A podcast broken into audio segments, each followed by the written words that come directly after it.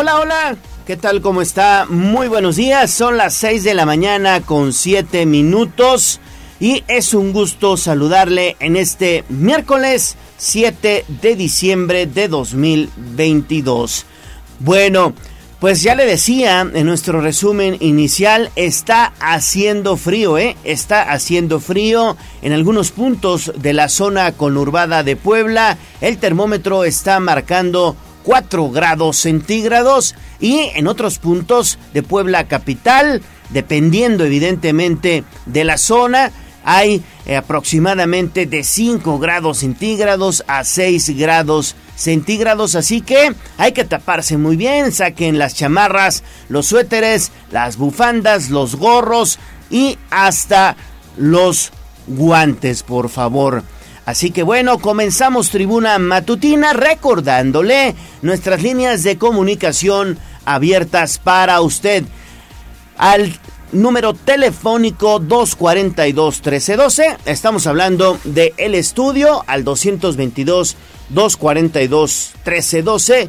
Y también vía WhatsApp al 2223 90 38 10. Repito, vía WhatsApp 2223 90 3810. Mándenos ahí su mensaje de texto, su mensaje de voz, fotografías y también videos. Vamos a hacer juntos las noticias. Así que sin más ni más, vámonos con información de la ciudad.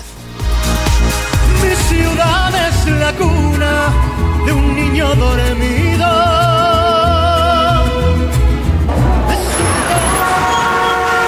Hablemos de nuestro pueblo. El reporte de la capital poblana. En Tribuna Matutina. Son las 6 de la mañana con 9 minutos. A ver, ayer hubo una conferencia de prensa de la Secretaría Estatal de Medio Ambiente que presidió, bueno, pues su titular Beatriz Manrique Guevara y ahí se dieron detalles en torno a a los operativos que están ya por iniciar en el próximo mes de enero para aquellas unidades del transporte público, solo unidades del transporte público que no han acudido y que no han cumplido con su verificación vehicular. Ese fue un tema. También se habló del tema del programa Hoy no circula. Existe todavía confusión en eh, algunos eh, sectores de la población en torno a si existe o no el programa Hoy no circula aquí en Puebla. No existe el programa Hoy no circula. En Puebla no existe este programa como en la Ciudad de México, bajo ese esquema. Únicamente se estará implementando el programa Hoy no circula aquí en Puebla hasta que existan dos días consecutivos de mala calidad del aire hasta que existan dos días consecutivos de alta contaminación. Solamente así se pues implementaría el programa Hoy no circula y aquí se lo estaremos informando de manera puntual. Mientras tanto, hoy, por favor, no se confundan, no hay hoy no circula aquí en Puebla, ni en ningún municipio, ni en la zona conurbada. También que no lo engañen, porque puede haber ahí algunos vivales que, eh, pues, aprovechándose del uniforme que tienen, pues lo detengan y, y, le digan, ay, es que estamos verificando que el programa hoy no circula, usted a ver qué terminación. No, no, no, a ver, no hay esto aquí en Puebla. Eso no hay hasta que nosotros se lo demos a conocer, hasta que nosotros se lo informemos. Dicho lo anterior, bueno, pues ya le decía, en enero comenzarán los operativos para detectar unidades del transporte público que no han verificado. Pili, te saludo con mucho gusto. Adelante con la información, por favor. Buenos días. Gracias, muy buenos días. Bueno, pues así es. Fíjate que ayer, eh, bueno, pues la secretaria de Medio Ambiente, Beatriz Manrique Guevara, pues anunció que comenzarán, pues ya eh, eh, a partir de enero, pues los operativos, sobre todo para revisar el cumplimiento de la verificación de las unidades de transporte público, por lo que los concesionarios de más de 20 mil unidades de no cumplir con la revisión se harán acreedores a las multas que establece la propia ley. A partir del primer mes de 2023, pues se procederá a revisar además pues este cumplimiento. Parte de lo que decía. Siempre hay activos que ya son parte de una estrategia establecida. Cuidaremos carreteras, cuidaremos a nuestros paisanos que llegan para que lleguen. No, no, no, Beatriz, Beatriz. Sí, sí, Pili, estábamos escuchando un audio equivocado, tienes toda la razón, toda la razón. En un momentito más ponemos a Beatriz Manrique Guevara. autoridades las responsables de dar seguimiento al cumplimiento de los programas es la Secretaría de Seguridad Pública, la Secretaría de Medio Ambiente y la Secretaría de Movilidad y Transporte. Estas tres autoridades, cada una en el ámbito de nuestra competencia y de forma a veces aislada o a veces coordinada, estaremos dando seguimiento. En este momento también quiero hacer mucho hincapié que no existen operativos en este momento. Aún no vence el plazo para que el transporte público verifique. Ya se hizo retiro de vehículos de transporte público porque hay una condición que también marca la ley y que marca el programa, que es los ostensiblemente contaminantes. Aquellos que de manera clara, visual, este, están contaminando, están em, emitiendo contaminantes, pueden ser retirados, ya sea que la Secretaría de Movilidad, en el caso del transporte público, los traslade a sus patios o los mande un corralón. Y bueno, pues eso respecto al transporte público, donde de no cumplir este mes, bueno, pues serán acreedores a una multa que será aplicada en UMAS, es decir, equivalente a 1.924 en el caso menor y hasta 2.800 pesos, además de las sanciones que aplique la Secretaría de Movilidad y Transporte por no cumplir con este requisito. Como tú decías al principio, en estos momentos no hay operativos y que nadie los sorprenda. Los que, eh, que los sorprenda al detenerlo por eh, pues no tener todavía el holograma. Lo importante es que está advirtiendo la Secretaría de Medio Ambiente pues que el transporte por favor cumpla porque de lo contrario pues van a tener serios problemas. Hay 16 centros de verificación y a la fecha pues ninguna línea se ha acercado pues para que se le dé las facilidades para verificar. Por otra parte, también presentó el programa Modalidades a la Circulación y dio a conocer pues el calendario de verificación pues que ya debe cumplir el resto pues de las personas que tienen vehículo. Eso eh, pues será a partir de enero donde ya es obligatorio para los automovilistas particulares. Lo importante es que ayer se dijo es que eso, eh, recordarle a los transportistas que deben cumplir lo más pronto posible pues con su verificación y que a la fecha pues no lo han hecho. Así que, bueno, pues tenga usted cuidado si es concesionario y si es particular, pues ya desde ahora puede usted hacer su cita a través de la Secretaría de Medio Ambiente. El reporte Gallo sobre este tema. Muy bien, Pili, muchísimas gracias. Y bueno, pues sí, evidentemente es, eh, pues, recordar a nuestros amigos transportistas que deben acudir a verificar sus unidades, de lo contrario, en enero comenzarán ya los operativos. Y seguimos contigo, mi estimada Pili. Pero antes quiero saludar ya en esta mesa de trabajo a mi amiga Alejandra Bautista. Ale, ¿cómo estás? Muy buenos días. Buenos días, Gallo. Pues con frío, hace mucho frío en Puebla capital. Tenemos 6 grados centígrados. Fíjate que estaba viendo el termómetro y en algunas eh, comunidades como Tlachichuca y Ciudad Cerdán sí ha bajado mucho el termómetro. Tenemos 4 grados porque además ya están muy cerquita del pico de Orizaba. Abríguese, cuídese y ya sabe, siga las recomendaciones que ha dado la Secretaría de Salud. Y si no se ha vacunado contra la influenza, hágalo, hágalo, es importante porque hay bastantes casos. Así es, seguimos con Pili. Así es, porque sí, eh, vamos a abordar el tema del medio ambiente. Hay al, menos eh, hasta ahorita cuatro estaciones de monitoreo que están midiendo la calidad del aire, pero van a ampliar esta red, Pili, y esto también se dio a conocer el día de ayer. Así es, fíjate que esto es importante porque, bueno, pues precisamente el gobierno del estado va a realizar eh, pues una inversión importante para actualizar los equipos de medición de partículas y abrirán incluso nuevas estaciones de monitoreo para conocer la calidad del aire en Puebla. el año próximo en Tehuacán, San Martín Texmelucan y Tezutlán. Ya no se miden ni mecas como antes se hacían. Esto lo informó Pedro Herrera de la red de monitoreo de Puebla, por lo que la condición para declarar una condición ambiental se medirá de esta manera. Bueno, ya no son IMECAS, ahora ya se llaman ICAS, que son índices de calidad del aire. Se establecen las concentraciones. Antes se manejaban 100 puntos IMECA, ahora viene siendo algo similar, que son los ICAS, y que también los podemos manejar en 100 puntos. Y manejamos, cuando están de 0 a 50, es una calidad del aire buena, manejamos bandera verde, cuando está entre 50 y 100 es una bandera amarilla porque está en el umbral y ya pasando los, los, los 100 puntos ya los manejamos como mala calidad del aire y es así como se sacan los índices de calidad del aire anuales. Gracias.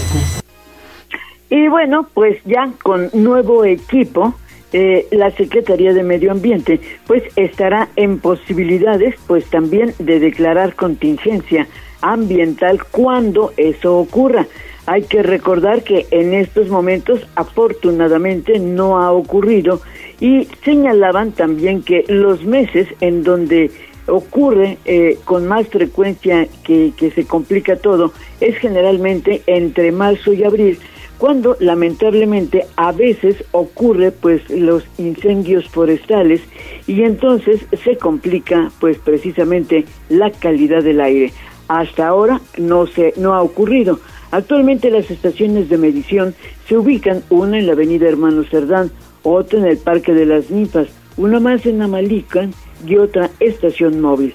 Pero las nuevas estaciones serán ubicadas donde se estima que haya mayor tráfico de vehículos, como es el caso de la 11 Norte Sur, además de incorporar municipios del interior del estado, como ya se dijo, San Martín, Texmelucan, Tehuacán y Tezutlán. Es el reporte sobre esta nueva red de monitoreo. Gallo.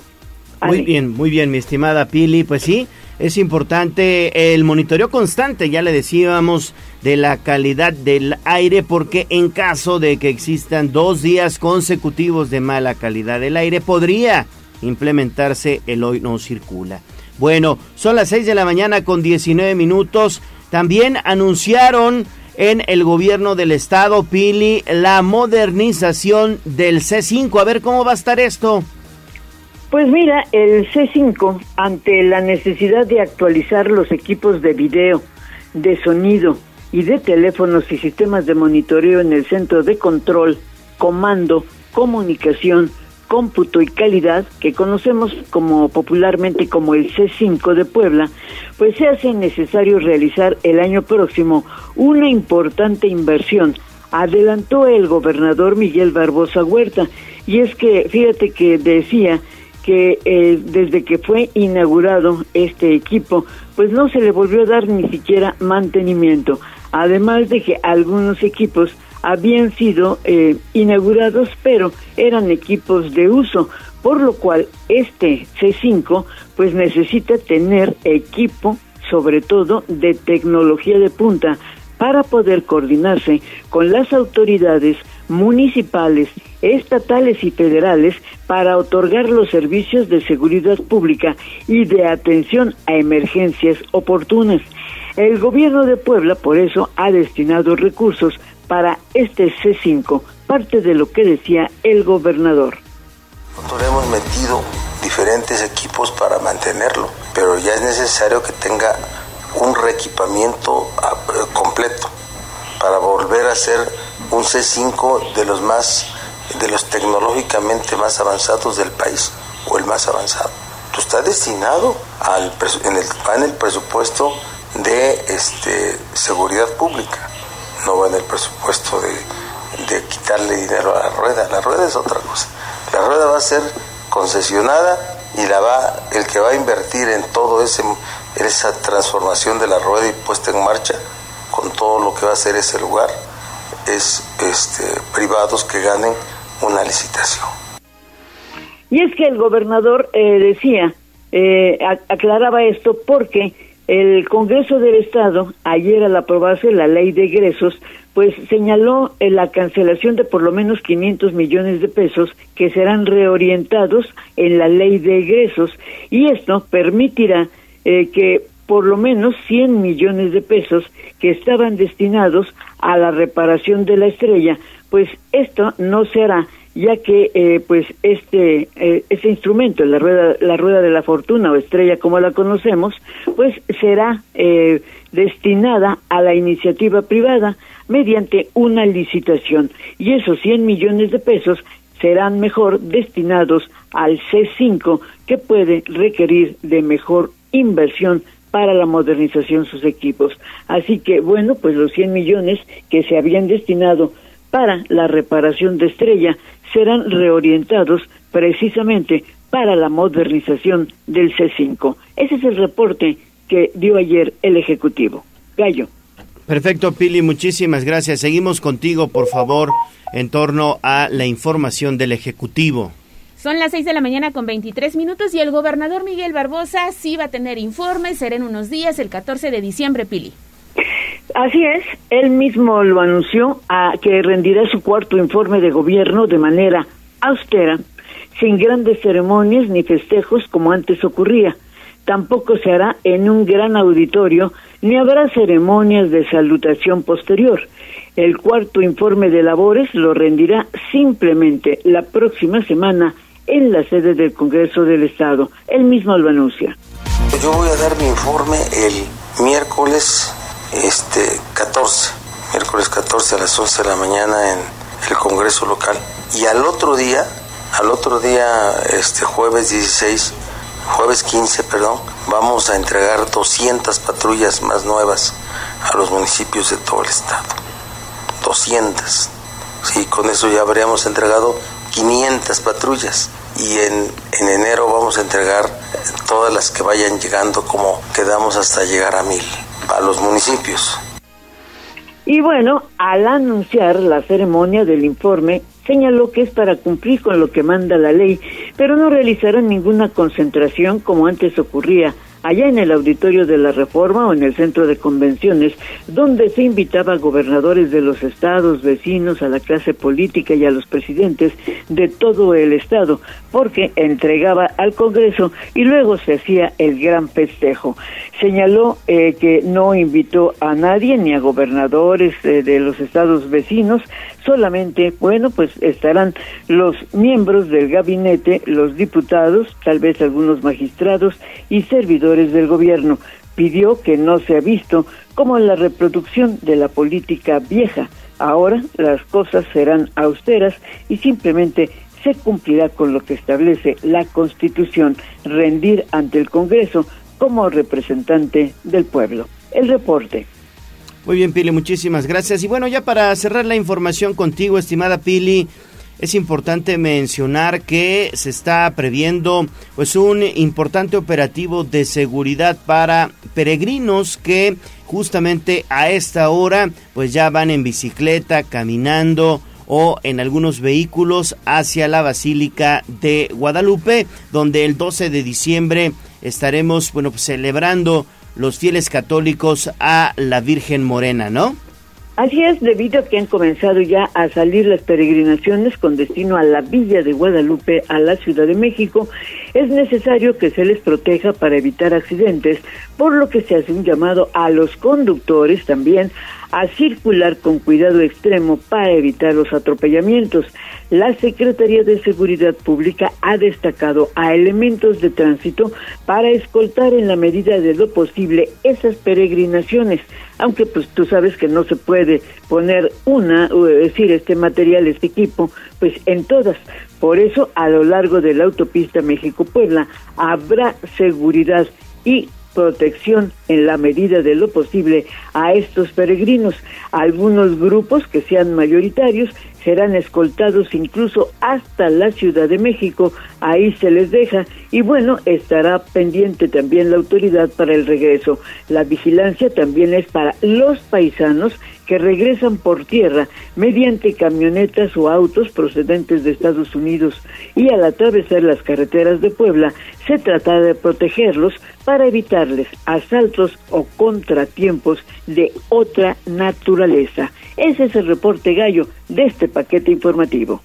Perfecto, Pili, pues te agradezco mucho la información. Que tengas un excelente día. Son las 6 de la mañana con 27 minutos. Estamos iniciando tribuna matutina. Tápense muy bien ya le hemos informado que hace frío, hace mucho, mucho frío, así que hay que sacar las chamarras, los suéteres, las bufandas, los gorros y hasta los guantes. También recordarle que tenemos líneas de comunicación abiertas para usted al estudio 222 242 1312 y vía WhatsApp al 22 23 90 38 10. Ahí nos puede mandar su mensajito de texto, de voz, fotografías y videos. 6 de la mañana con 27 minutos, pausa y volvemos con más a Tribuna Matutina.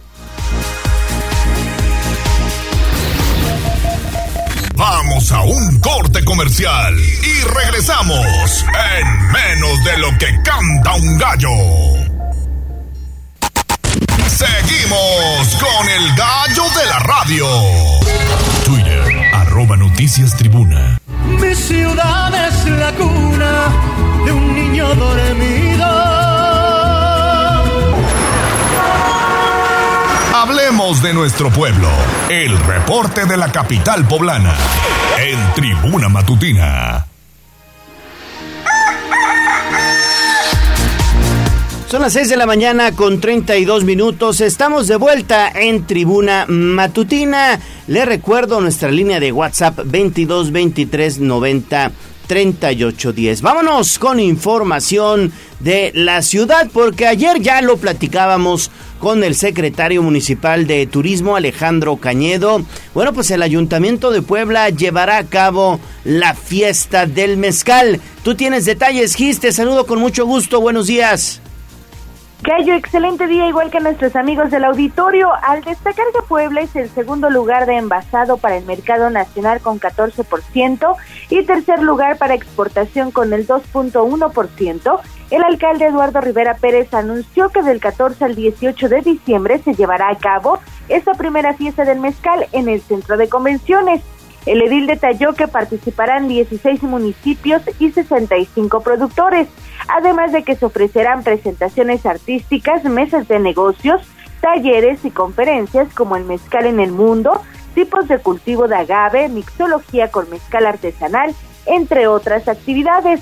Precisó que los principales municipios productores de mezcal que participarán son Huehuetlán el Grande, Jolalpan, San Diego la Mesa, Tehuacán, Tepeojuma, Tepeaca, Tepeji de Rodríguez, Tlacacotepec de Benito Juárez, Zapotitlán Salinas, Atlixco, Chiautla, Acatzingo, Acatlán de Osorio, Signahuapan y Caltepec. Pero escuchemos parte de lo que mencionaba. Estamos sumando esfuerzos para promover la industria del mezcal y estoy y estamos muy contentos de anunciar la primera fiesta del mezcal poblano. También esta fiesta estará acompañada de presentaciones artísticas, mesas de negocios, talleres y conferencias como el mezcal en el mundo, tipos de cultivo de agave, mixología con mezcal artesanal, entre otros. Esta fiesta está hecha para que todas las poblanas y poblanos y todos los turistas que visitan a nuestro estado disfruten de la excelente calidad de nuestros mezcales y para impulsar a este sector. En el uso de la palabra, Alejandro Cañedo Priesca, titular de la Secretaría de Turismo y Economía, detalló que la capital poblana cuenta con cinco marcas de mezcal, principalmente de la zona de San Francisco Totimihuacán y Azumiatla. De ahí la importancia de impulsar a las y los productores. Asimismo, dio a conocer que en el estado existen 31 marcas que producen 215 mil litros al año y generan un impacto económico de 330 millones de pesos. Es importante mencionar, Gallo, que la primera fiesta del mezcal se realizará en el Salón Analco del Centro de Convenciones. Es en un horario de 11 a 21 horas. La entrada será gratuita. La información. Muy bien, Gis, muchísimas gracias. Seguimos contigo.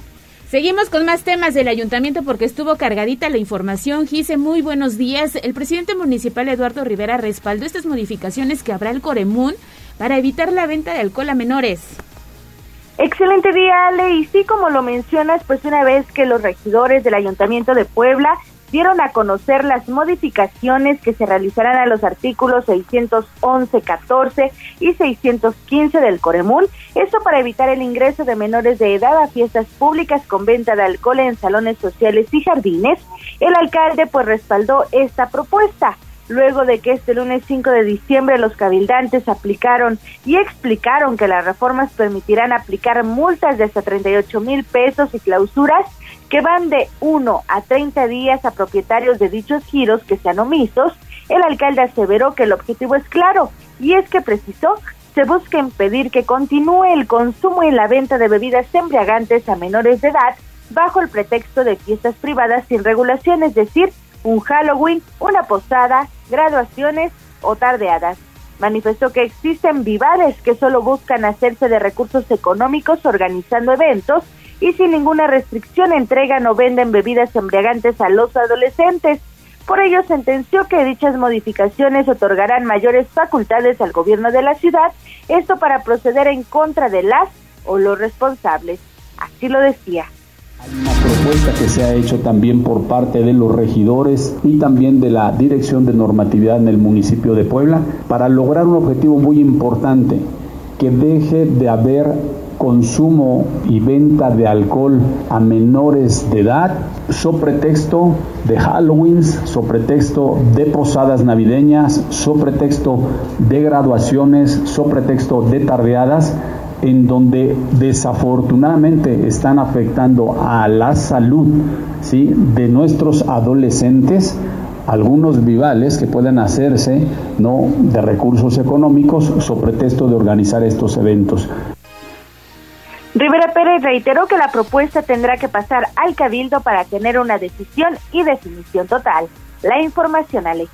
Gracias, Gise. Pues ahí está lo que dice el alcalde de Puebla. Lo cierto es que también en muchos hogares los padres en algunas ocasiones sí comparten bebidas alcohólicas a los hijos, ¿no? Aquí lo que se está buscando es que esto no se venda en estos salones sociales, jardines sociales, luego de estos hechos que ocurrieron ya hace algunas semanas en Puebla Capital. Sí, simplemente lo que se está buscando es que se cumpla la ley. A ver, los menores de edad, no de ahorita, no de ahorita, de toda la vida, los menores de edad no pueden consumir bebidas alcohólicas, no deben consumir bebidas alcohólicas, así lo marca la ley. Entonces, evidentemente, únicamente hay que hacer que se cumpla la ley y que los salones sociales no solapen este tipo de fiestecitas que luego se vuelven un problema, como lo que ya sucedió allá en este salón social de San Manuel. Seguimos contigo, mi estimada Gis, porque a ver cómo está esto que el alcalde Eduardo Rivera se disculpó por las declaraciones sobre las víctimas en San Francisco Totimihuacán. ¿Qué sucedió? Platícanos.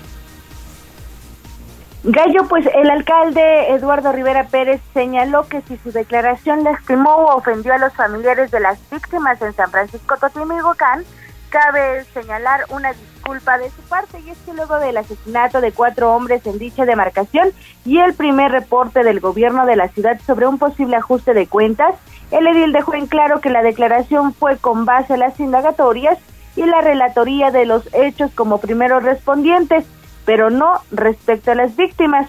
Indicó nuevamente que la Fiscalía General del Estado deberá llegar hasta las últimas consecuencias para esclarecer los hechos, una vez que la Secretaría de Seguridad Ciudadana ya entregó la información correspondiente y continúa coordinada con el organismo. Escuchemos.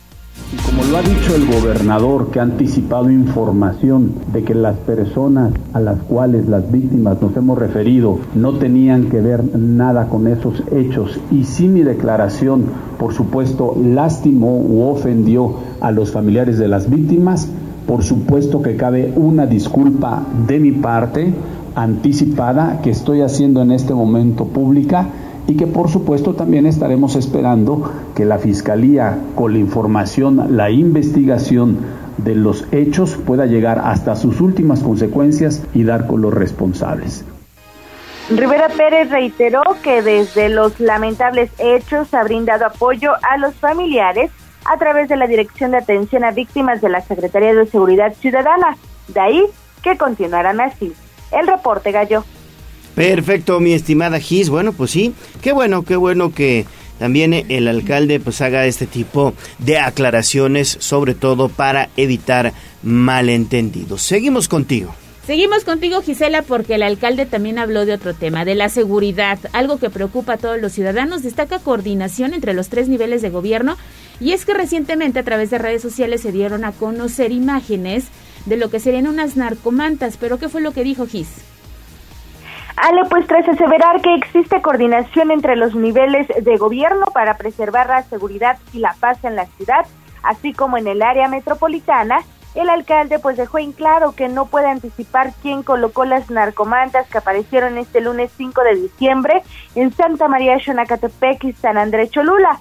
En entrevista le dio el puntualizó que no se atrevería a especular sobre los hechos porque no cuenta con la información. Sin embargo, estarán atentos de lo que requiere el gobierno del estado y también la Fiscalía General del Estado para esclarecer los hechos. Dejó en claro que seguirán trabajando de manera conjunta los tres órdenes de gobierno, el gobierno del Estado, el gobierno federal, por conducto de la Guardia Nacional y el Ejército Mexicano y el gobierno de la ciudad. Esto para salvaguardar la paz y también la tranquilidad de todos los ciudadanos. Escuchemos. Yo no me atrevería a especular quién sí las colocó o de parte de quién son, porque no tengo esa información porque no está en mis manos el poderla comunicar. Insisto, es la Fiscalía el que tiene eh, la información de las mismas, ¿no? de lo que nosotros estuvo a nuestro alcance, porque no solamente fueron colocadas en Puebla, sino también otros municipios del área metropolitana, y espero que también la Fiscalía pueda dar algún parte al respecto de esto que aconteció. Por lo pronto, antes, durante y después de este acontecimiento concretamente, hay coordinación de los tres órdenes de gobierno y hay un objetivo fundamental de nosotros como autoridad, y en eso lo comparto con el gobernador del estado, de estar siempre dispuestos a, con toda la fuerza del Estado, ¿sí? de quienes somos autoridad, de preservar la paz y la tranquilidad también en Puebla y el área metropolitana. Yo no me... La información bueno, pues ahí está entonces la información. Gracias, gracias Gis por toda esta información de la ciudad. Evidentemente, basta, basta.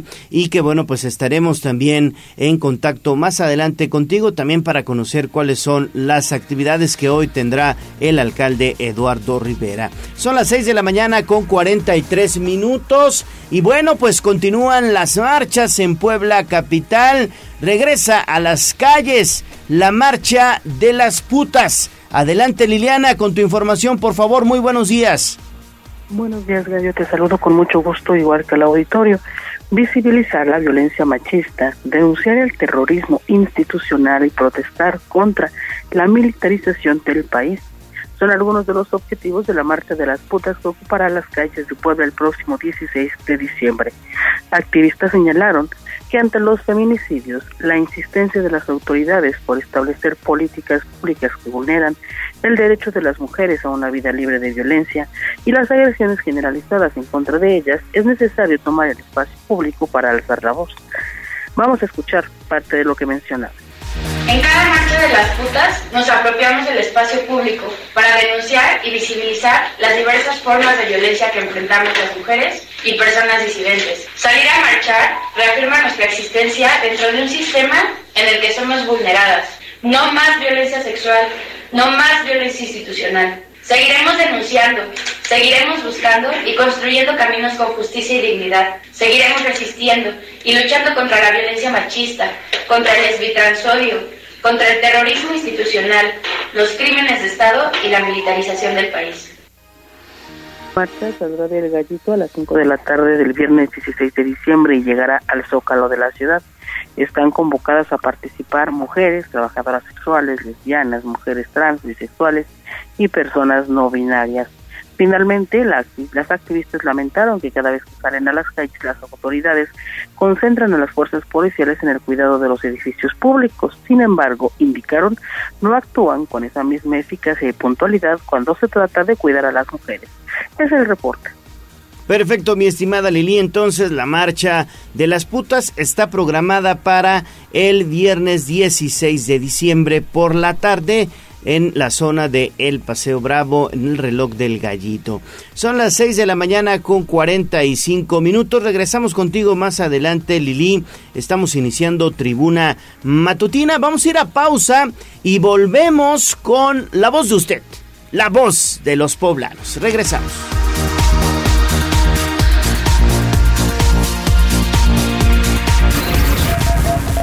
Vamos a un corte comercial y regresamos en menos de lo que canta un gallo. 95.5 FM, 1250 AM, frecuencias magníficas. Escúchanos. Seguimos con el gallo de la radio. Twitter, arroba tribuna vigila.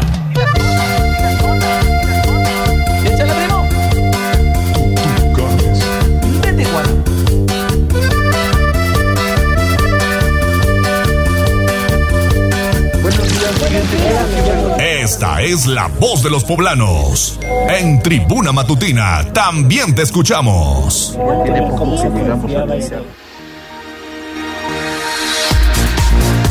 Hola, estamos de vuelta en Tribuna Matutina. Son las 6 de la mañana con 48 minutos. Les recuerdo nuestra línea de WhatsApp 22 23 90 38 10. Bueno, seguimos con la información. Vamos a escuchar la voz de los poblanos. ¿Qué dicen ustedes, los amigos radioescuchas, los amigos del auditorio? ¿Qué hay con la voz de los poblanos, Ale Bautista? Saludo con mucho gusto esta mañana. Juan Merino ya se reportó y me dice, oye Ale, cuídate mucho, hace frío en Puebla Capital, ya bajó el termómetro, está marcando 5 grados centígrados, abríguese de verdad. Y se registra un accidente esta mañana, amanecemos con algunos choques, vamos a escuchar el audio que nos comparten a través del 22 23 90 38 10. Tenemos problemas con el audio. Pista México-Puebla, dirección México, adelante de Volkswagen. Es un choque que se presenta en la autopista México-Puebla, así que extreme precaución, tómelo en cuenta ya en un momento más. David Becerra estará desde el punto para compartir imágenes, videos, que usted también puede checar a través de nuestras redes sociales. Nos encuentra como arroba tribuna vigila. Y también hay dudas sobre el tema del emplacado. Hace algunos días la Secretaría de Finanzas dio a conocer que está suspendido este proceso debido a unas modificaciones que se están haciendo en el sistema. Si usted quiere hacer su cambio de placas, tiene que esperarse hasta el 19 de diciembre para poder hacer de nueva cuenta este trámite. Así que muchísima paciencia. Si tiene alguna duda, si quiere más información, con mucho gusto también se la comparto a través del 22 23 90 38 10. La terminación 23 53 ya se reporta y nos dice muy buenos días, feliz ombligo de semana. Que también sea un excelente miércoles para todos ustedes y finalmente la terminación 61 22 nos dice muy buenos días, les deseo de verdad que tengan un excelente miércoles. Ya vieron la luna y abríguense porque hace mucho frío. Efectivamente hace frío en Puebla capital. Pues hasta acá lo más importante de la voz de los poblanos, lo que ha llegado esta mañana a través del 22 23 90 38 10. Bueno, pues muchas gracias. Ahí está la voz de los poblanos. Y sí, efectivamente, la luna está bellísima. De verdad, no la pierdan de vista desde anoche y hoy, hoy muy temprano, aproximadamente a las cinco y media de la mañana, la luna se veía de verdad espectacular. Así que por favor, no la pierdan de vista. Y bueno, pues vámonos con el pronóstico del clima.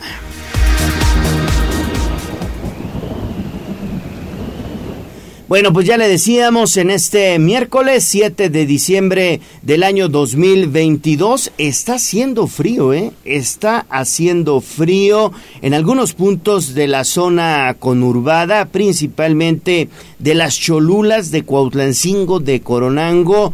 El termómetro está marcando 4 grados centígrados, 5 grados centígrados.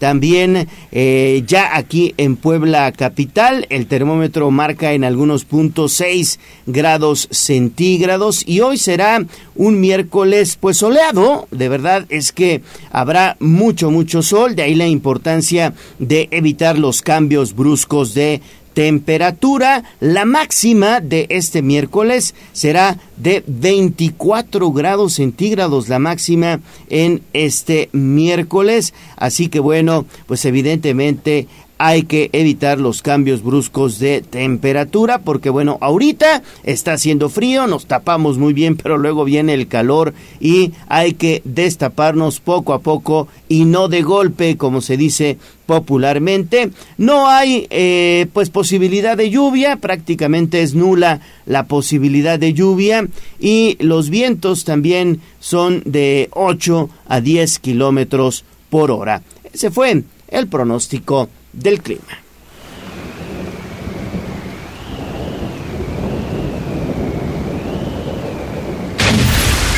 Sitio web tribunanoticias.mx.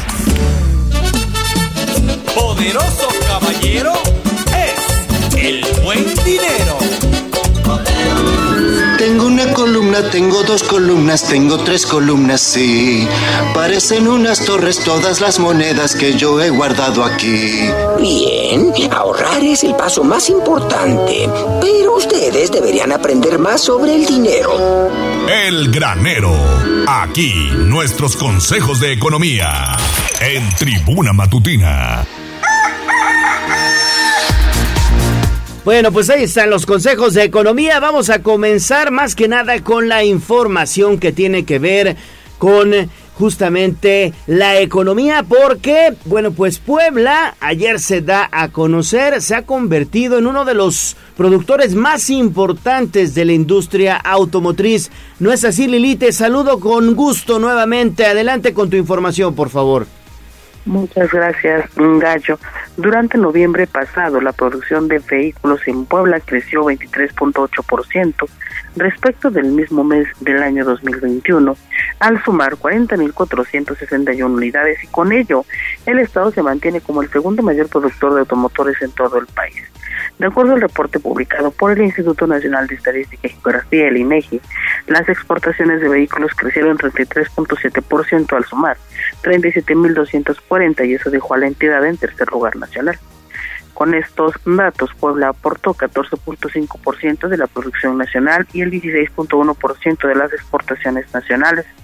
Ello pese a la complicada situación por la que atraviesa la industria automotriz en general derivada de la falta de componentes eléctricos. En cuanto a los mercados de exportación, en noviembre de 2022 el 94.5% de las ventas al extranjero se concentró en tres países. Estados Unidos con el 51.3%, lo que involucra 19.111 unidades. Alemania con 35% con 13.037 vehículos y Canadá con el 8.2% con 3.043 automotores. Este es el reporte. Gracias Lili, gracias, gracias y seguimos contigo, por favor. Sin duda son buenas noticias, aunque nada nuevo porque ya lo sabemos, tenemos dos industrias importantes en Puebla. En este caso hablamos de la ciudad y de algunos municipios del interior del estado. Y seguimos contigo, Lili, porque es necesario que los municipios regulen el comercio informal. Fue una declaración que dio el diputado Sergio Céspedes. Y Sergio Salomón Céspedes Peregrina, presidente de la Junta de Gobierno y Coordinación Política en el Congreso del Estado, consideró que los ayuntamientos deben establecer medidas permanentes encaminadas a la regulación del comercio informal en calles y mercados. Sugirió que las autoridades municipales integren un padrón de los comerciantes ambulantes y de los espacios de venta disponibles en temporada alta, como la de fin de año, de modo que se facilite la asignación de permisos para los informales sin que se afecte al comercio establecido. Vamos a escuchar lo que él decía.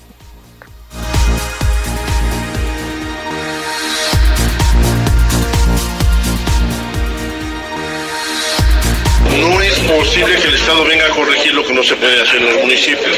Es bien importante que los municipios atiendan, prevengan, vean este tema. Sabían que venían ventas navideñas, que venían a ser el conflicto que se da en todos los municipios por los espacios públicos, pero ya que dejen un registro y un antecedente para que cada año pueda ser lo mismo, se respete a los bodegueros de toda la vida, pero que también se dé oportunidad a los vendedores de temporada.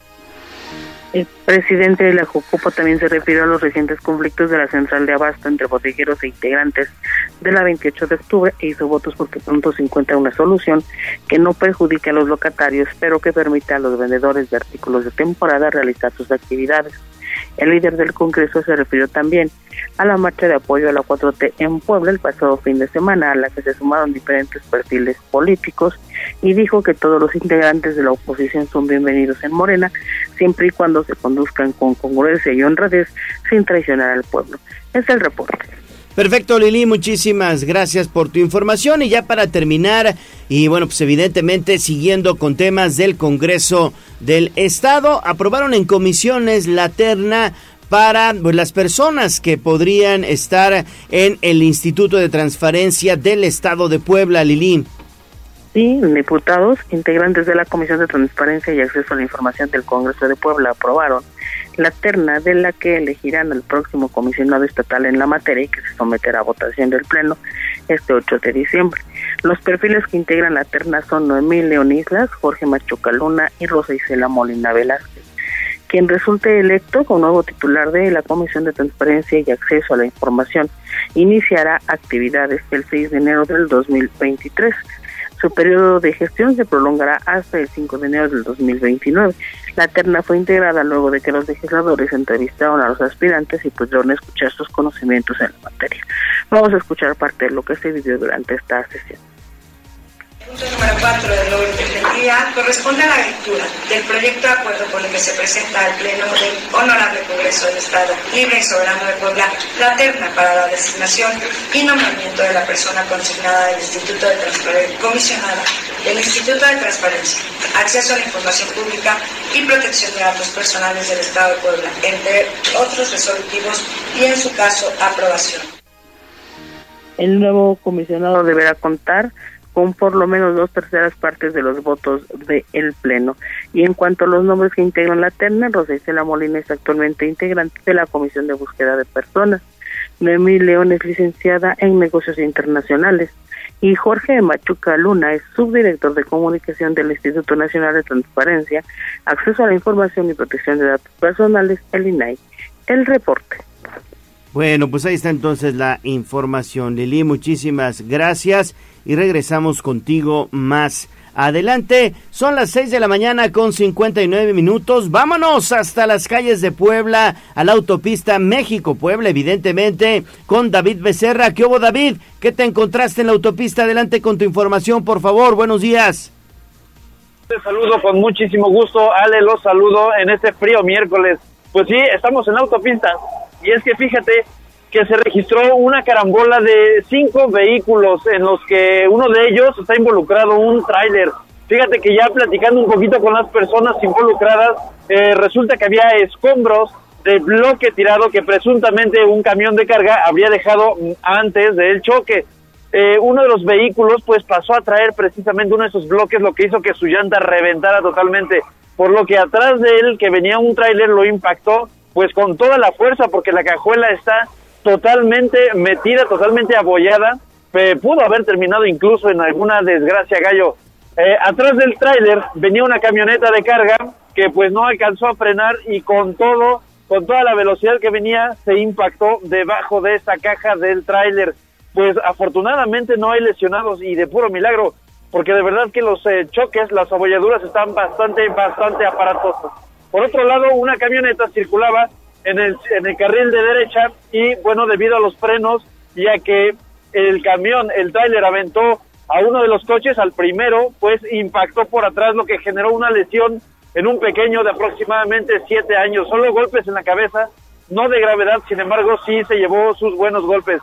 Ya están esperando a alguna ambulancia que venga pues a presentar los primeros auxilios solo para una revisión de protocolo debido a que pues el golpe no se ve que tenga mayor importancia pero sí es bastante, bastante aparatoso este choque gallo. Comentar que el tráfico a partir de este punto hacia los estadios es totalmente eh, cargado. El choque es hacia la Ciudad de México. Lo que te comento es que hacia atrás ya está totalmente, totalmente cargada, pues eh, la precisamente carga vehicular. Gallo, esa es la información que tenemos en estos momentos. Oye David, no, pues sí estuvo muy aparatoso esto a la altura del Hospital de Traumatología y Ortopedia, que viene siendo la zona de la Junta Auxiliar de San Pablo Xochimihuacán. Veo que el que está muy afectado en esos videos que ya estaremos publicando en Tribuna Vigila es el auto compacto, ¿no? Ese auto color plata que, bueno, pues prácticamente se quedó sin cajuela, David. Totalmente. Mira, tanto el auto que está enfrente del tráiler, que es el que tiene la cajuela afectada, como la camioneta que está detrás del tráiler que impactó con todo el cofre y la parte del motor, esos son los dos que se llevaron la mayor afectación. La camioneta que te comentaba donde viajaba la, la familia del niño, pues todavía alcanzó a orillarse un poco hacia el acotamiento. Sin embargo, también, también está bastante, bastante dañada la camioneta. Pero estos dos que te comento son los más afectados porque prácticamente, bueno, no quedó una persona prensada en esos puntos del coche porque no venía viajando nadie ahí. Si no, hubiera terminado en una desgracia mayor, Gallo. ¿Ya están abanderando el sitio, David? Aún no llega elementos ni de Secretaría de Seguridad Ciudadana, no, no hay autoridad aún en este sitio. Las familias, como te comentaba, afortunadamente, debido a que no están lesionadas, pues siguen esperando en el punto, pues ya con la calma que, que necesitarían, porque ya no pueden moverse a ningún lado a los puntos a donde iban a viajar. Incluso en esos momentos está llegando una grúa que, bueno, al parecer ya va a realizar el retiro de algunos de los vehículos. Sin embargo, bueno, la presencia policial aún no, no, no, no se presenta, Gallo. Híjole, pues hay que manejar con mucha precaución. Oye, Ale. Oye, David, yo tengo una pregunta. Este, iban con el cinturón de seguridad, ¿verdad? Pues a- aparentemente sí, debido a que ninguno de ellos eh, sufrió una herida de, de mayúscula, porque te, co- como te comentaba, los bloques que estaban tirados y a la velocidad que venían, el primero de los vehículos, el que comenta Gallo de la cajuela abollada, pues ese se llevó el mayor golpe debido a que su llanta reventó, su, su rin incluso está bastante dañado. Entonces, eh, aparentemente sí traían sus medidas de seguridad debido a que ninguno se llevó ningún golpe en la cabeza, pues esto con el parabrisas debido al frenado repentino que provoca una colisión de este tipo. Bueno, pues ahí está entonces la información, mi estimado David. Hay que manejar, repito, con mucha precaución, por favor, con mucha precaución y salgan con tiempo de casa, eviten ir corriendo por las calles, por los bulevares de Puebla. Levántense un poquito más temprano, hagan el esfuerzo, salgan con tiempo de casa. Siete de la mañana con cuatro minutos. Gracias David, vamos a ir a pausa y regresamos con más a Tribuna Matutina. No se vaya y que tampoco se le haga tarde. Vamos a un corte comercial y regresamos en menos de lo que canta un gallo. 95.5 FM, 1250 AM, frecuencias magníficas. Escúchanos. Seguimos con el gallo de la radio.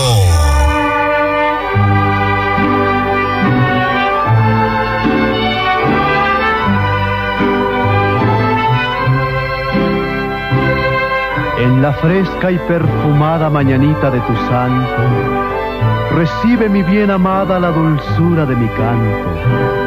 Encontrarás en tu reja un fresco ramo de flores que mi corazón te deja, chinita de mis amores.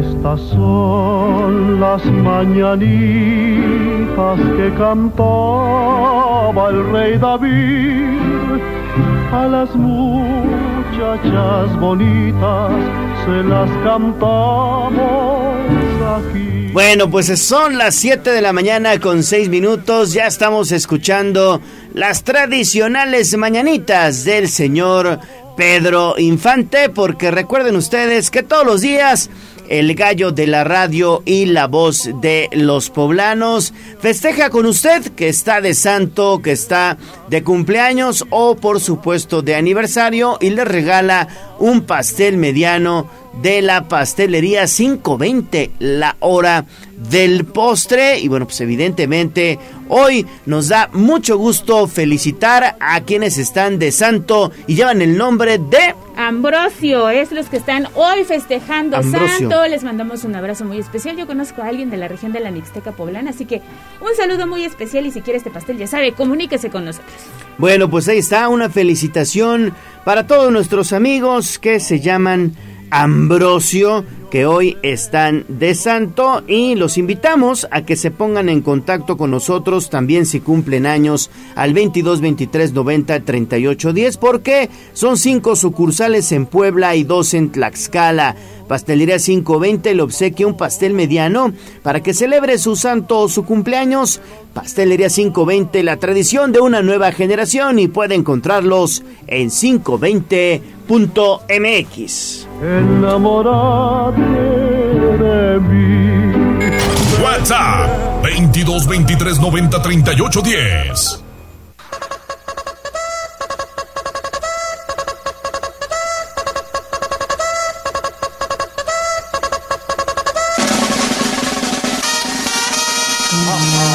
Más allá del pueblo y la zona conurbada. ¿Qué pasa en nuestras localidades vecinas? En Tribuna Matutina.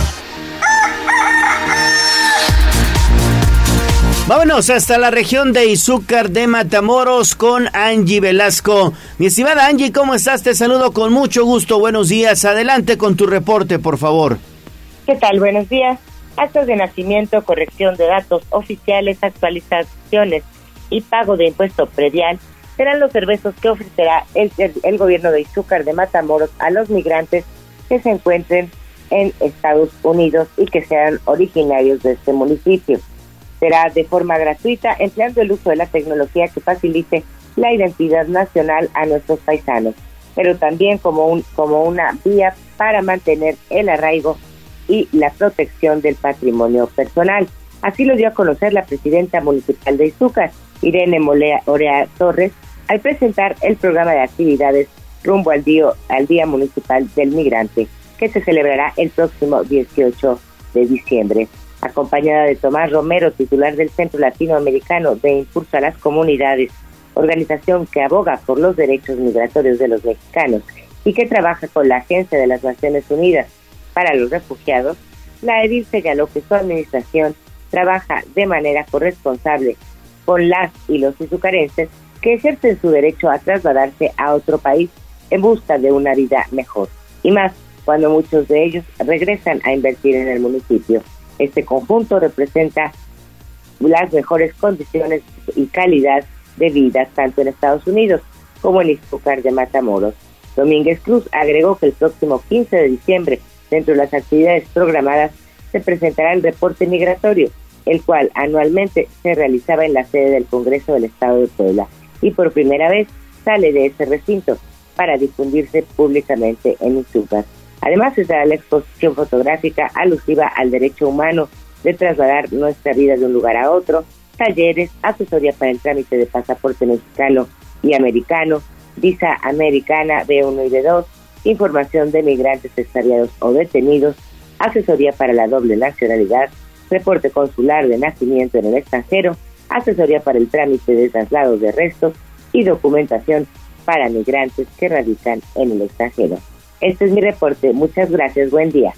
Gracias Angie, que tengas un excelente día también. Son las 7 de la mañana con 11 minutos y en unos momentos más estaremos abordando más información de los eh, municipios porque iremos a el municipio también de San Andrés Cholula con eh, pues una declaración evidentemente muy interesante que hizo el alcalde Edmundo Tlategui en donde habla de la seguridad y los policías que deben estar bien capacitados, pero antes vamos a la región de Tehuacán. Vamos con eh, Servando Medina, te saludo con mucho gusto Servando, ¿cómo estás esta mitad de semana y qué tenemos en esta región, una de las más importantes de Puebla?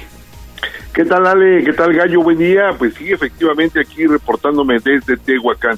Oigan, les comento que tras detectar que personas continúan tirando basura en la vía pública, incrementando los tiraderos clandestinos y generando más problemas en esta contingencia sanitaria por la que vive Tehuacán, el área de ecología y medio ambiente municipal implementó un programa para detectar a los responsables y en caso de reincidir en tirar basura en la vía pública, además de remitirlos al juez calificador, también se aplicaría un procedimiento administrativo con una sanción económica.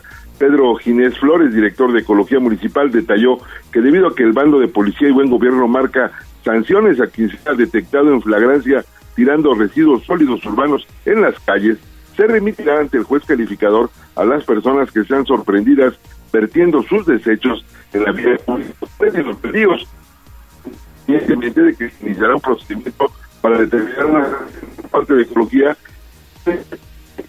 a las 20.000 unidades de medida de actualización, mejor conocido. Abundó que ante los reportes constantes que se tuvo en una calle de la colonia Nicolás Bravo se estaba tirando. Se implementó un programa consistente en implementar a, a Servando, mi estimado Servando, te vamos a, a- a, bueno, pues interrumpir en tu reporte, mi estimado Servando. Se estaba cortando tu información, la verdad no se escuchaba muy, muy bien. Si gustas retomar tu información, Servando, porque pues sí se, se escuchaba un poquito cortado y bueno, pues evidentemente no se entendía. Nos quedamos con, con Servando en la línea telefónica. A ver, Servando, retomamos contigo, por favor. Una disculpa, hubo algún problema técnico. Adelante, por favor.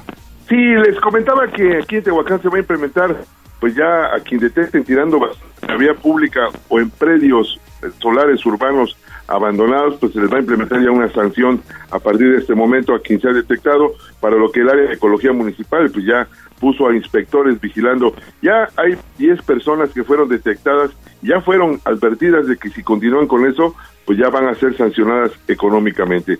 Y por otra parte les comento que fue un hecho que la etapa Puebla by Tour de France que se realizó el pasado fin de semana dejó una derrama económica de 32 millones de pesos, así como 12 mil visitantes y 3.600 turistas en Tehuacán.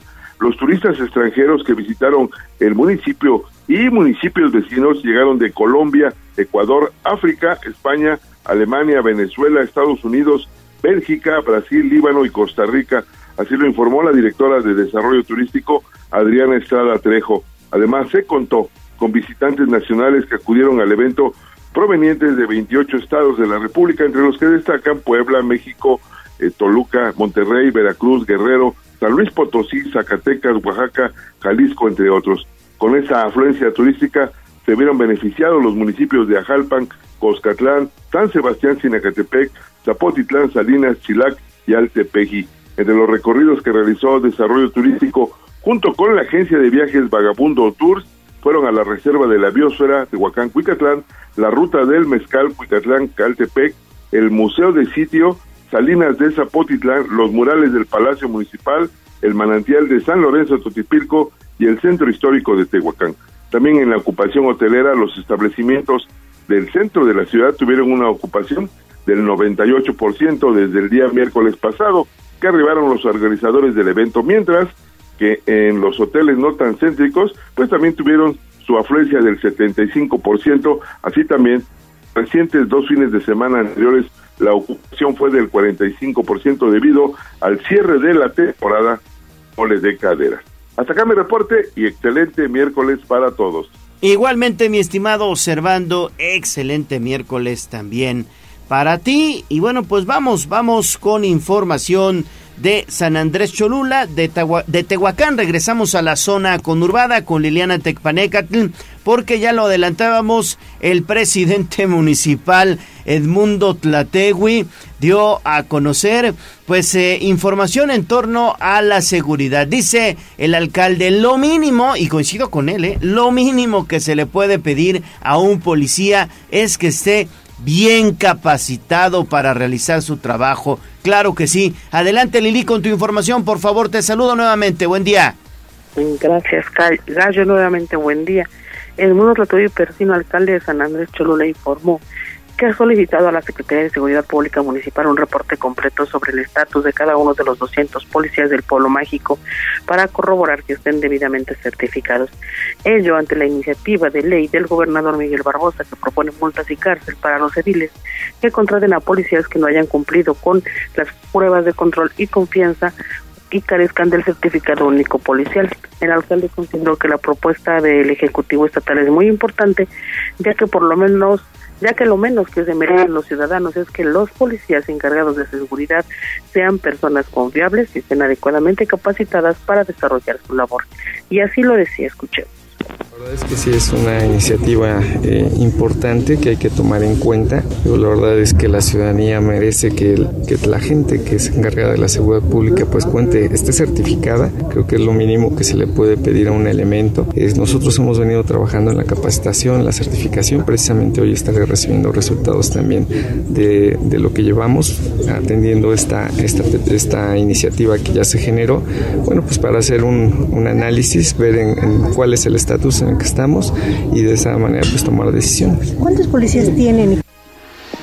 recordó que recientemente se incorporaron a las filas de la Policía Municipal 88 nuevos elementos recién graduados de la academia, por lo que todos ellos han cumplido con las pruebas de control y confianza que la norma exige. El edil presentó este martes la carrera del migrante que tendrá lugar el próximo 18 de diciembre en el Zócalo Municipal como punto de salida y meta. El recorrido será de 10 kilómetros y habrá premios en efectivo para los primeros. Este es el reporte.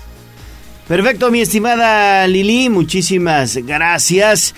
Y bueno, pues evidentemente estaremos muy muy pendientes de esta información porque siempre es importante reforzar la seguridad en todos los municipios, pero con buenos elementos, es decir, bien capacitados. 7.18 de la mañana, mi estimado Cóndor, vamos a ir a pausa y regresamos con más información aquí a Tribuna Matutina. Volvemos.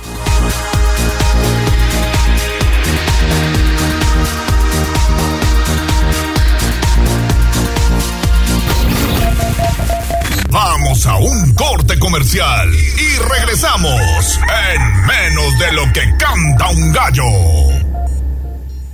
95.5 FM, 12.50 AM, frecuencias magníficas. Escúchanos. Seguimos con el gallo de la radio. Twitter, arroba noticias tribuna. Y esta va para todas aquellas que son como una chica que yo conozco.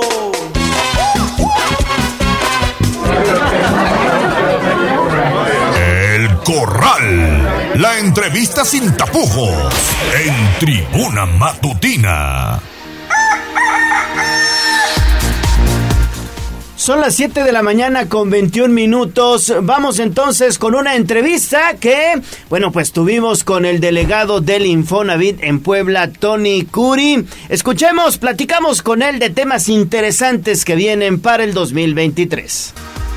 Bueno, pues este día es un gusto saludar al delegado del Infonavit aquí en Puebla, Tony Curi, quien nos trae, como siempre, buenas noticias. Mi estimado Tony, ¿cómo estás? Bien, ¿tú cómo estás? Gracias, bien, bien, bien. Muchísimas gracias por estar con nosotros. Hoy con un tema bien interesante, sobre todo para que nuestros amigos lo aprovechen en el siguiente año, en el 2023, que es Crediterreno. ¿En No qué puedo- consiste? El crediterreno es un crédito que le damos nosotros a los derechohabientes para que puedan tener un terreno y después construir su casa de acuerdo a, a cómo vayan progresando económicamente. Esto es importante, ¿no? Porque con esta medida los derechohabientes pueden construir su vivienda, digamos, que como ellos quieran y a su gusto, ¿no? Exactamente. Y, y lo más importante es que pueden ir construyendo de acuerdo a cómo vayan subiendo sus ingresos, que mucha gente no lo puede hacer con una casa en un momento. Déjame decirte que hay gente que, que no llega eh, en este momento a calificar para una casa por el monto, pero sí para un terreno. Entonces automáticamente y, tien- y tienes la ventaja que vas a tener la plusvalía de este terreno. Va subiendo, ¿no? Por supuesto. Claro. Sobre todo en época cuando hay inflación. Sí. Y la asesoría en cuanto a materiales, en cuanto a constructores, ¿ustedes también se la pueden brindar? Sí, por supuesto. Tenemos programas exclusivamente para ello, pero tendrían que pasar dos años a partir de que adquieren el crédito terreno. Ahora es importante señalar que el terreno debe estar cerca, igual que, que los requisitos que tenemos para vivienda. Sí. Debe estar cerca de escuelas, cerca de centros de trabajo, este, de centros de salud, no importa que sean pequeños, pero es importante todos esos requisitos para que puedan, puedan tener acceso a este crédito. ¿Y a partir de qué monto, digamos, puede ser el terreno para que yo me acerque y pida mi crédito? Es que todo depende. Tenemos que precalificarte a ver con cuánto tienes. O sea, yo llego, tengo este terreno, ¿me alcanza o no me alcanza, no? En pocas palabras. Sí, te precalificamos y te decimos cuánto. Normalmente sí te alcanza para un terreno. Y la ventaja es que no hay enganche, ¿no? Exactamente, esa es otra. Y déjame decirte que ya estamos eh, hablando con varios desarrolladores y están desarrollando ya eh, conjuntos de puro terreno. Esto va a estar interesante. De puro terreno, exactamente. Que van a tener seguridad, que van a tener muchas cosas. Y no es necesario que todas las casas sean iguales. No, pero tienen que seguir ciertos, ciertos estándares. Porque si no sería de un tutti frutti interesante. Oye, ¿y cómo les ha ido con Crediterreno? ¿La gente está acudiendo a solicitar Fíjate este que esquema? Desde, desde que lo lanzamos, por supuesto que está acudiendo. Y les ha interesado a mucha gente. Te vuelvo a repetir, es, es un crédito para la gente que no llega a po- todavía poder comprar una vivienda, un departamento. Y en dos años llegas y puedes solicitar un nuevo crédito para seguir construyendo. Exactamente. Muy bien. Oye, y en torno a eh, el tiempo, digamos, de pago del crédito. Regularmente ves que en las casas te puedes ir hasta 30 años. Por En el ejemplo, caso en el crédito terreno, 15 años. la mitad. Oye, pues muy es. bien. Lo puedes pagar antes, por supuesto.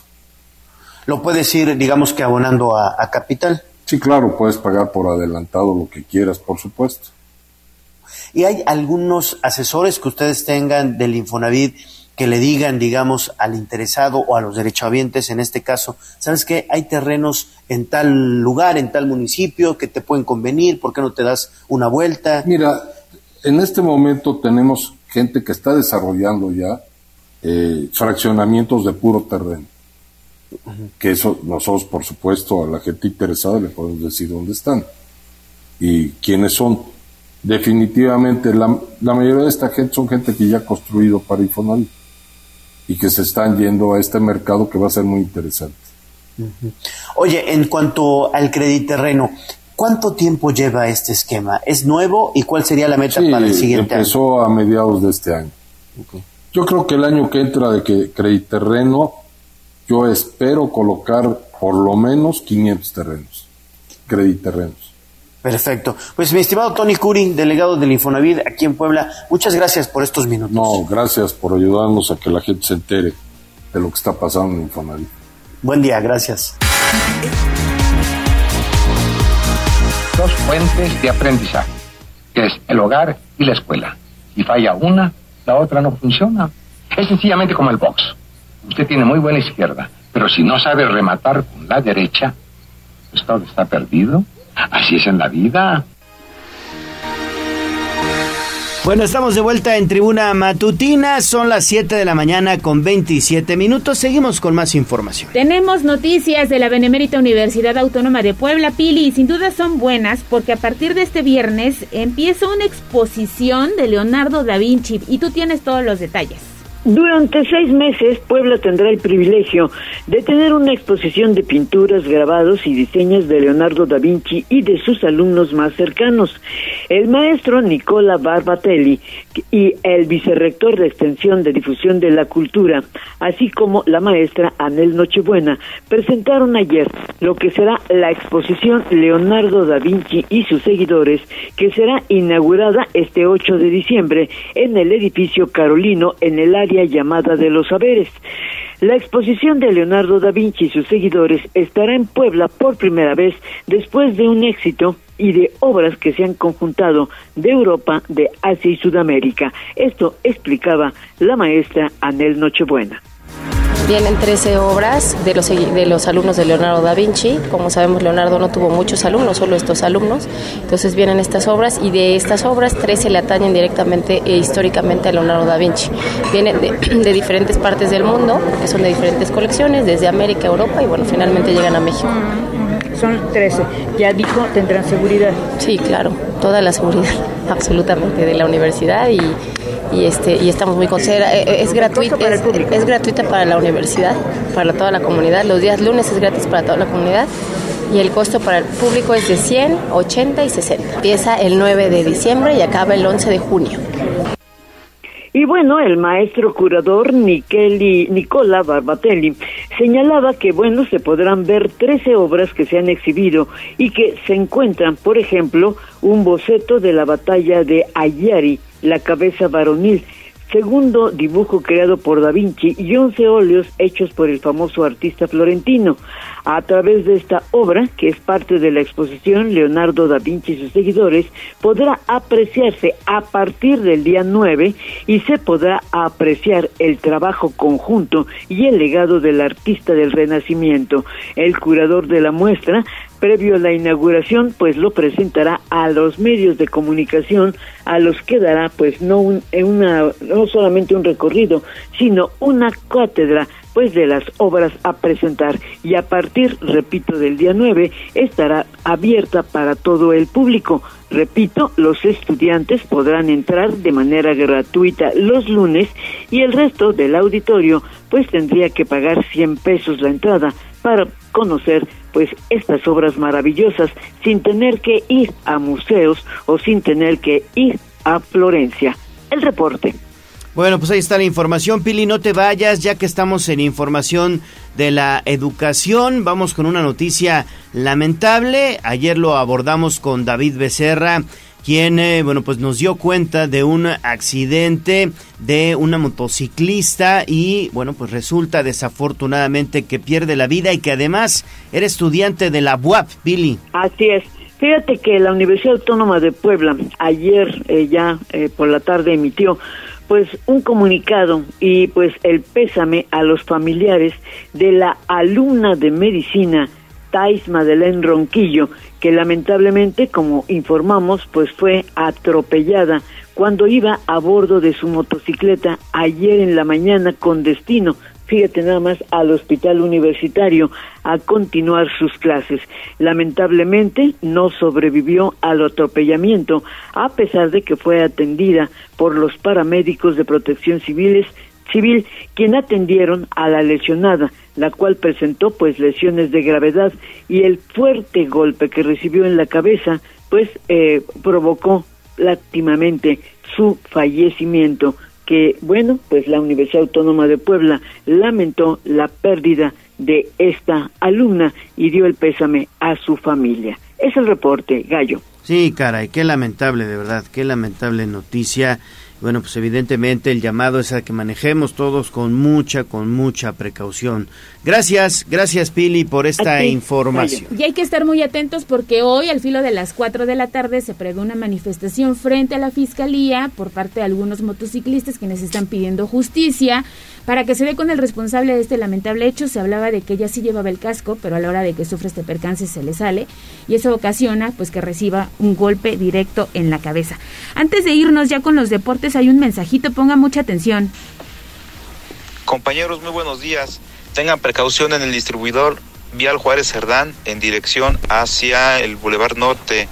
En el túnel, casi entrando, hay aceite regado, ya derrapó un motociclista. Tengan mucha precaución porque si entran rápido se van a derrapar. Tengan mucho cuidado, por favor.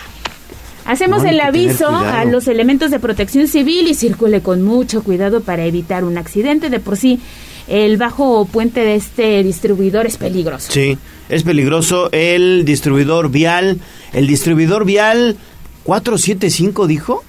No, Juárez Cerdán. Juárez, Cerdán. Entonces el que está aquí cerquita, ¿no? Aquí, aquí abajito, distribuidor vial Juárez Cerdán. Hay aceite regado, hay que tener mucho cuidado, sobre todo los motociclistas, porque se pueden derrapar.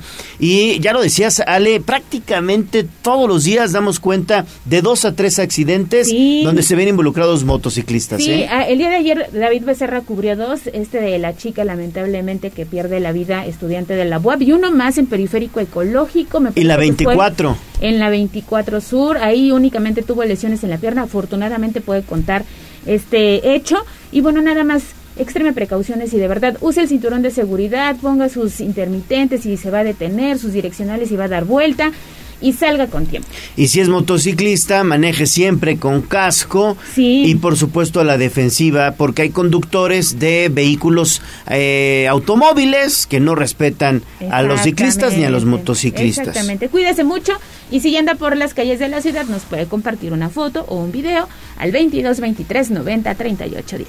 Bueno, y antes de irnos a la pausa, quiero decirle que la Villa Iluminada de Atlixco ya inició con una nueva ruta llena de luz y color que les encantará. El recorrido es de 1.8 kilómetros y puede maravillarse con millones de luces y figuras monumentales que ya decoran las principales calles de Atlixco de este pueblo mágico. Y bueno, esto es un trayecto inclusivo pensando para que sea disfrutado también por chicos y grandes. Recuerden que la Villa Iluminada está en el centro de la ciudad Atlixco, es gratis, es gratis, de lunes a domingo a partir de las 6 de la tarde ya se enciende la magia de la Villa Iluminada y puede visitarla con sus seres queridos y obviamente encontrará los mejores escenarios para hacer fotografía con sus seres queridos. Bueno, 7.35, pausa y volvemos ya con toda la información deportiva. Vamos a un corte comercial y regresamos en menos de lo que canta un gallo. 95.5 FM, 12.50 AM. Frecuencias magníficas. Escúchanos. Seguimos con el gallo de la radio. Twitter, arroba tribuna deportes. En tribuna matutina, fútbol, béisbol, box, lucha libre, automovilismo y todo el mundo del deporte. Play Ball. En Tribuna Deporte, Mundial Qatar 2022.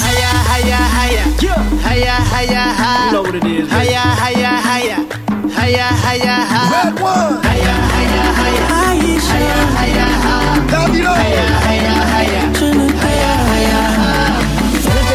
Hola, hola, muy buenos días. Ya estamos con la información deportiva en este miércoles, miércoles 7 de diciembre, justo cuando son las 7 de la mañana con 37 minutos para platicar pues ya lo último que sucedió en la ronda de octavos de final. Finalmente sí se dio la sorpresa, la campanada con la eliminación por parte de la selección española que no pudo ante Marruecos en tanda de penales 0-0 a lo largo de los 90 minutos, 0-0 en tiempo suplementario y tampoco pudo convertir en pena máxima, así que el equipo africano, el conjunto marroquí da la campanada, ya a segunda hora Portugal pues termina aplastando al conjunto de Suiza. Otro resultado sorpresivo, no porque avanzara Portugal, sino porque lo hiciera con relativa facilidad a pesar de la ausencia de Cristiano Ronaldo. Ya lo escucharon el gallo en el estudio, en la línea telefónica. Mario Montero, señores, muy buenos que días. Que nos diga el gallo porque ya daba por seguro que pasaba a España, ¿eh? Ya me había comido el postre, ¿verdad? Ya me había comido el postre, pero no la furia roja, mira nada más, queda fuera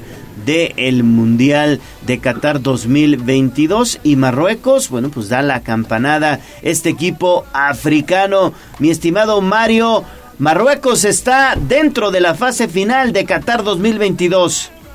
Buenos días, Gallo. Buenos días, Neto. Buenos días al auditorio. Buenos días en el estudio. Pues sí, se dio siempre la sorpresa. En todos los mundiales hay un caballo negro, hay un equipo que llega a los cuartos de final que nadie esperaba. En este caso es esta selección que representa Marruecos. Le digo así porque realmente no tiene jugadores marroquíes, tiene dos jugadores que nacieron en Marruecos, en Nasri y por ahí otro. Todos los demás son hijos de padres marroquíes nacidos en Francia, nacidos en Bélgica, nacidos en Canadá, en el caso del portero, nacidos en Italia, nacidos en España. El punto es que pues realmente no no son jugadores formados ni hechos en Marruecos, Así es. son jugadores nacidos en otros países que se formaron en la liga francesa, en la liga española, en la liga italiana, etcétera, etcétera. Pero bueno, pues son jugadores de indudable calidad ayer dieron un partido de mucho coraje, de mucho corazón, soportando los embates del equipo español una y otra y otra vez, que también hay que decirlo, no fue un equipo español que luciera peligroso o complicado. Ayer España pecó de dos cosas. La primera es que traía un equipo con una base muy joven y siempre digo, a pesar del talento de estos chavos que son buenísimos, que van a tener un futuro brillante, que seguramente durante muchos años darán muchas alegrías a la gente de España, pues ahora son chavos, son niños, son niños. En el caso de Alejandro Valdés tiene 18 años, Javi tiene 18 años, Pedri tiene 19, este, Ferran Torres tiene 21. O sea, son chicos muy, muy jóvenes que pagaron la novatada, que siempre en el Mundial, eso es una, una realidad, en el Mundial, salvo raras excepciones, la veteranía, la experiencia, eh, la- el saber manejar los nervios, el saber manejar los marcadores cuenta mucho. Y, y, pues ayer, ayer el equipo español pecó de esta juventud. Y lo segundo fue el sistema de juego. Mira, yo adoro a Luis Enrique, soy un apasionado del tiquitaca, del fútbol de toque, del juego, del juego inteligente, del juego bonito, pero ayer España pecó de, de- de exagerar mil pases, mil pases durante los 90 minutos y los dos tiempos extras los que hizo el equipo español y dos llegadas a gol. O sea, realmente España no tuvo un juego que fuera lo suficientemente agresivo o lo suficientemente, eh, pues, eh, por lo menos, este, con una con una táctica que buscara el ataque o con una táctica que buscara meter goles, que de eso se trata el juego y pues por eso España acaba pagando muy caro. Y en la ronda de los penales, pues claramente el equipo español ya muy cansado, eh, no tira los penales con personalidad, lo hacen muy mal de hecho, y los marroquíes creyeron en sí mismo y con eso les alcanzó, y entonces pues Marruecos está en la ronda de cuartos de final, se convierte en el primer equipo africano en la historia de los mundiales en estar en cuartos de final, enfrentará a Portugal y bueno, pues nada que decir de este equipo del norte de África. Sí, estuvo... Ah, Perdón, perdón, te decía. No, te, te escucho, te escucho, Gallo. Estuvo muy emocionante el España-Marruecos porque todavía al final recordarán que hay un tiro que, que pega en el, en el poste, lo pasa rozando, ya al final del segundo tiempo extra casi entra y bueno, pues evidentemente España estuvo a nada de evitar la, la tanda de penaltis porque sí, desafortunadamente, como bien lo mencionas, ya estaban muy cansados y lo tiraron nada más por tirarlos. La verdad es que sin idea, sin ganas, muy, muy mal España en los penaltis, ¿eh? Terrible, terrible España en los penaltis, pero bueno, pues paga, paga esta novatez el equipo español. Definitivamente de eso se trata. Luis Enrique está en la tablita, dice, dice allá en España, la prensa dice que pues están esperando que él mismo tome la decisión de hacerse a un lado, que podría anunciarse en las próximas horas y tendría que buscar nuevo técnico el equipo español y iniciar un nuevo proceso completo para el tema de la Nations League que ya empieza en uno en unas semanas y para para preparar la Euro de Alemania y para preparar el Mundial de México, Estados Unidos y Canadá. Termina un ciclo para España, un ciclo largo que había tenido Luis Enrique al frente. Al final, pues tampoco es un ciclo exitoso, no se lleva nada, pero logra formar una selección joven. Fíjate, ayer había mucha molestia, sobre todo aquí en México, no tanto en España. En España estaban tristes. Pero aquí en México y en algunos sectores de la prensa y en España, sobre todo los sectores más identificados con el Real Madrid, pues eh, empezaron a atacar a Luis Enrique, a decir que que qué bueno que había eh, fracasado, que qué bueno que fracasaron los jugadores que militan en el Barcelona, que eso les pasa por no llamar jugadores del Real Madrid. Pero a ver, es que los jugadores del Real Madrid no son españoles, los jugadores del Real Madrid son franceses, son croatas, son este alemanes, ni modo que los llamen a la selección de España. Y pues este sector obviamente eh, empujado por el por el- por la tirria que le tienen a Luis Enrique desde que fue entrenador y jugador del Barcelona pues se pone a festejar una cuestión que en España pues no gustó. En España tiene muy triste pero sí efectivamente salió este sector de prensa madridista a atacar y a golpetear con todo a la selección. Y, y, y el que me pareció más eh, ecuánime, el mejor mensaje de todos fue el mensaje de su majestad el rey Felipe VI que puso un, un tuit en sus redes sociales oficiales diciendo no pasa nada, hay que seguir trabajando, este equipo es joven, este equipo tiene futuro y los triunfos seguramente llegarán. Al final, pues la, la, la cordura y la tranquilidad cabe en el rey. Sí, y en el otro juego, mi estimado Neto, en el Portugal-Suiza, la verdad es que Portugal sin problemas dio cuenta de los suizos y Pepe se convierte en el jugador más, más veterano, más, más veterano en anotar en una ronda eliminatoria del Mundial y la grata revelación de este joven Gonzalo Ramos que bueno pues evidentemente se convirtió en toda una sensación ayer en este Portugal Suiza y que ya lo buscan varios equipos de Europa. Sí, y después de todo, pues Portugal no depende de Cristiano Ronaldo. Y es que para asombro de todos, el crack fue relegado a la al banquillo de suplentes en una Copa del Mundo, pero la selección portuguesa pues no le echó de menos, ya que su juvenil sustituto en el once titular pues terminó firmando ese triplete para triturar 6-1 a Suiza y completar el cuadro de los ocho mejores en el campeonato. Ya lo decías, su nombre es Gonzalo Ramos, un atacante de 21 años que recién el mes pasado debutó con la selección, jugó de titular por primera ocasión. Y vaya partido que eh, eh, le toca, le toca ser inicialista en un encuentro de vida o muerte. Y exhibió el mismo acierto goleador de la mejor versión de Cristiano. Y es que el impactante cambio de fichas ofensivas del veterano técnico Fernando Sato, Fernando Santos pues terminó funcionando a la perfección y Portugal pues ahora estará enfrentando a la sorprendente Marruecos en la ronda de cuartos de final. Sí, ayer eh, Portugal pues acaba aplastando de manera brutal a una Suiza que fue totalmente inoperante a pesar de la ausencia de Cristiano Ronaldo que fue enviado al banquillo eh, como medida este pues de, disciplina después del berrinche que hizo al ser cambiado en el partido anterior una fuerte crítica de parte de la misma esposa de Cristiano Ronaldo al técnico diciendo que pues la gente era el que quería ver y que cuando lo metieron de cambio la gente enloqueció, pues sí, evidentemente Cristiano Ronaldo tiene sus fans, es un jugador eh, que ha hecho muchas cosas, que tiene muy buenos números, eh, que es un portento físico incluso a su edad, pero bueno, eh, este muchacho eh, joven que fue el que, el que jugó en su lugar se destapa con el primer hat-trick, tres goles en un juego en el Mundial, ya ayer varios equipos, empezando por el Newcastle, por el nuevo rico de la Liga Premier, pues preguntaron por él y parece que el equipo inglés eh, preparará una oferta importante para llevarse de una vez al delantero del Sporting de Lisboa pero además hay otra cosa más que se acaba de destapar hace unos minutos, unas horas. El equipo suizo alega que pues eh, parece que en su concentración se coló una bacteria gastrointestinal y que entonces pues varios de los jugadores estaban enfermos, no estaban físicamente bien. Eso es lo que lo que dicen que pues estaban eh, varios eh, contagiados de una bacteria gastrointestinal y que pues se sentían muy mal y que jugaron así, pues a eso a eso le le achacan el marcador que se llevaron ayer de escándalo.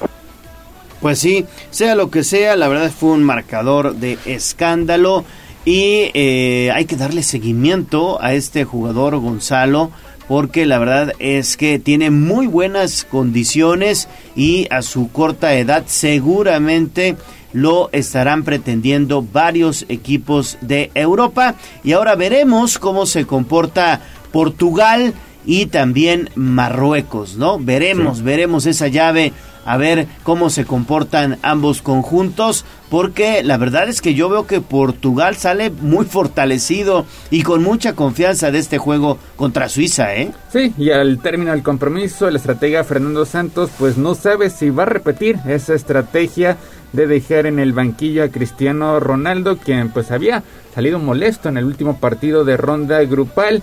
Eh, un gesto que desde luego pues no agradó al técnico del conjunto portugués que pues lo pone, lo pone en el banquillo de suplentes. Afortunadamente le salen, le salen las cosas a su favor y pues Ramos quien no termina desaprovechando la oportunidad de ser uno de los tres delanteros en el esquema junto con Joe Félix junto con Bruno Fernández y termina pues así vapuleando al conjunto de Suiza que había hecho una ronda grupal pues extraordinaria superando en ese partido debido a muerte a la selección de Serbia dándole batalla al conjunto brasileño que terminó o que tardó en eh, abrir el marcador pero pues al final Suiza termina despidiéndose de una forma muy poco decorosa y Portugal regresa a unos cuartos de final, algo que no sucedía desde el Mundial de Alemania 2006 cuando precisamente fue la primera Copa del Mundo por parte de Cristiano Ronaldo en el papel tiene una oportunidad inmejorable de llegar a una semifinal,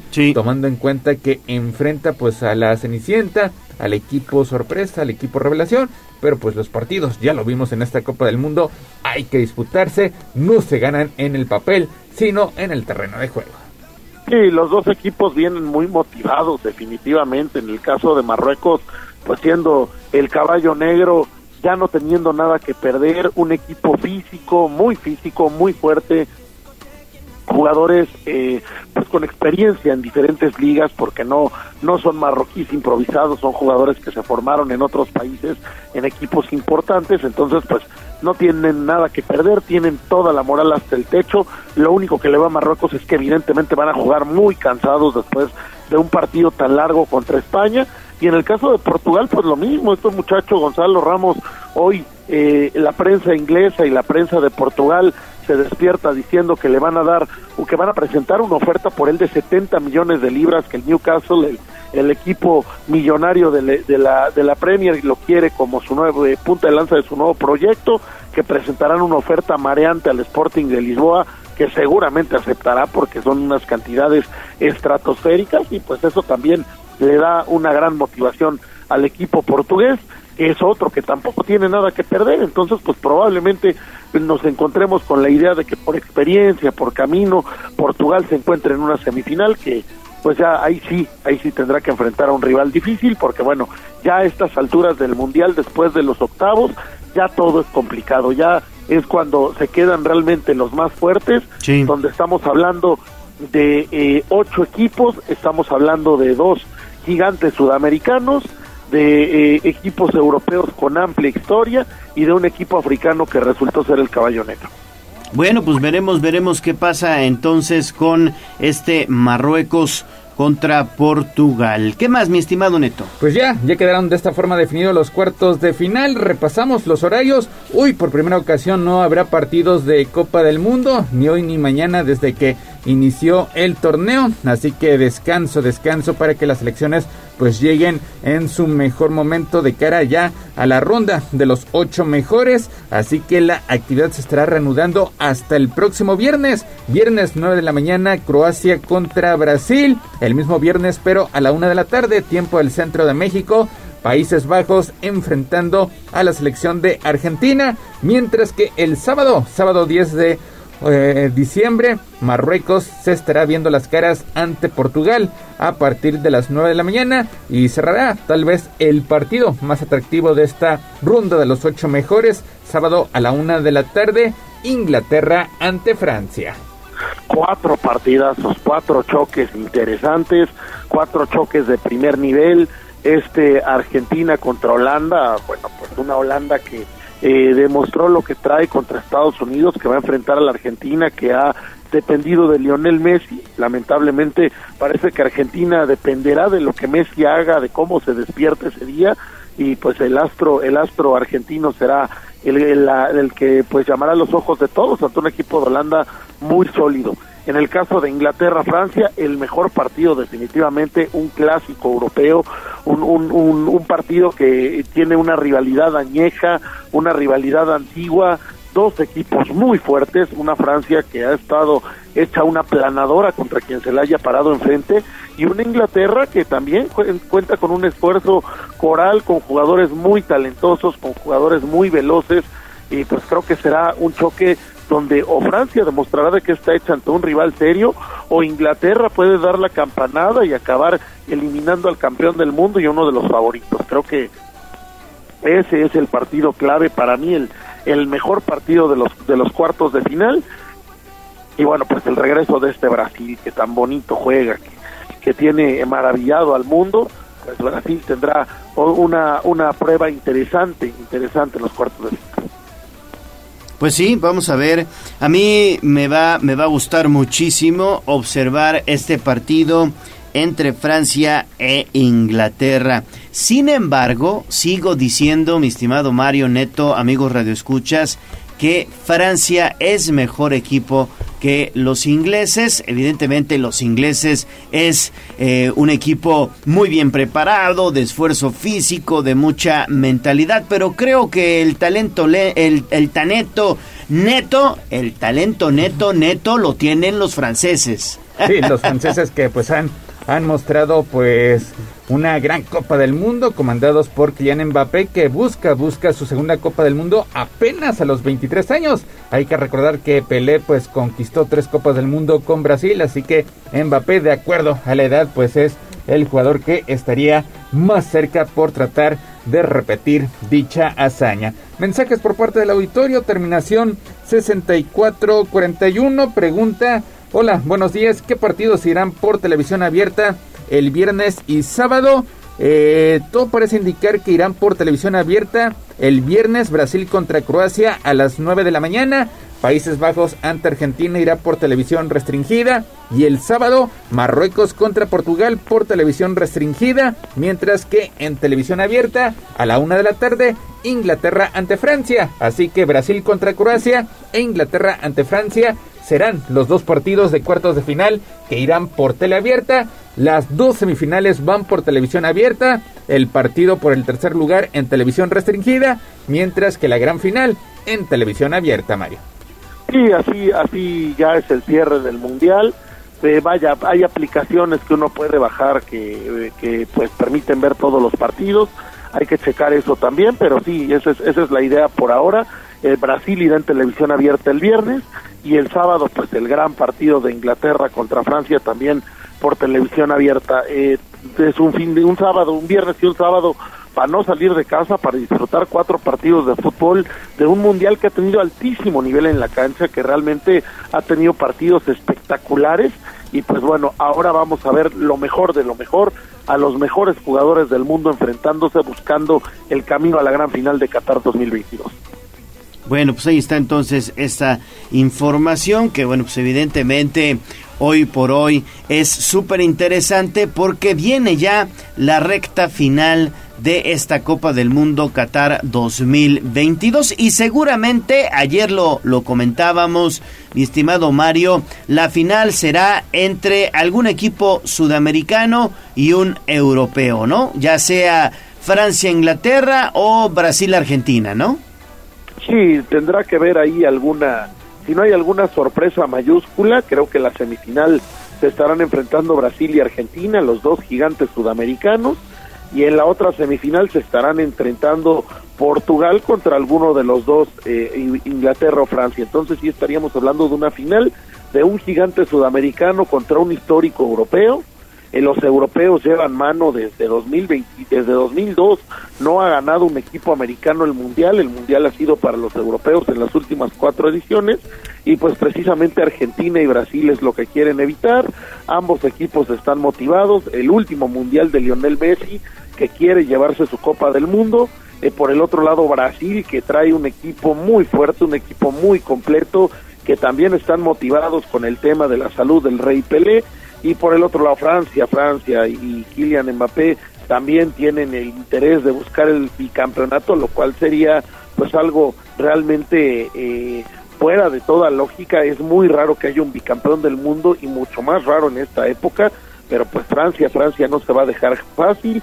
E Inglaterra que quiere regresar a los grandes planos, Inglaterra que es un equipo histórico, sí, que solamente ha sido campeón una vez en el 66 en casa, pero que sin embargo pues es el país donde se inventó el fútbol y que pues llevan muchos años queriendo buscar estos planos que vienen de una dolorosa, dolorosa derrota en casa en la final de una Eurocopa que todo mundo esperaba que fuera para el equipo de la Rosa y ahora pues el equipo inglés está en Qatar eh, con un equipo con un con un plantel fuerte, con un plantel con jugadores jóvenes y veteranos eh, muy bien armado, con un gran técnico que quiere quiere quiere pues, llevar la Copa del Mundo a casa.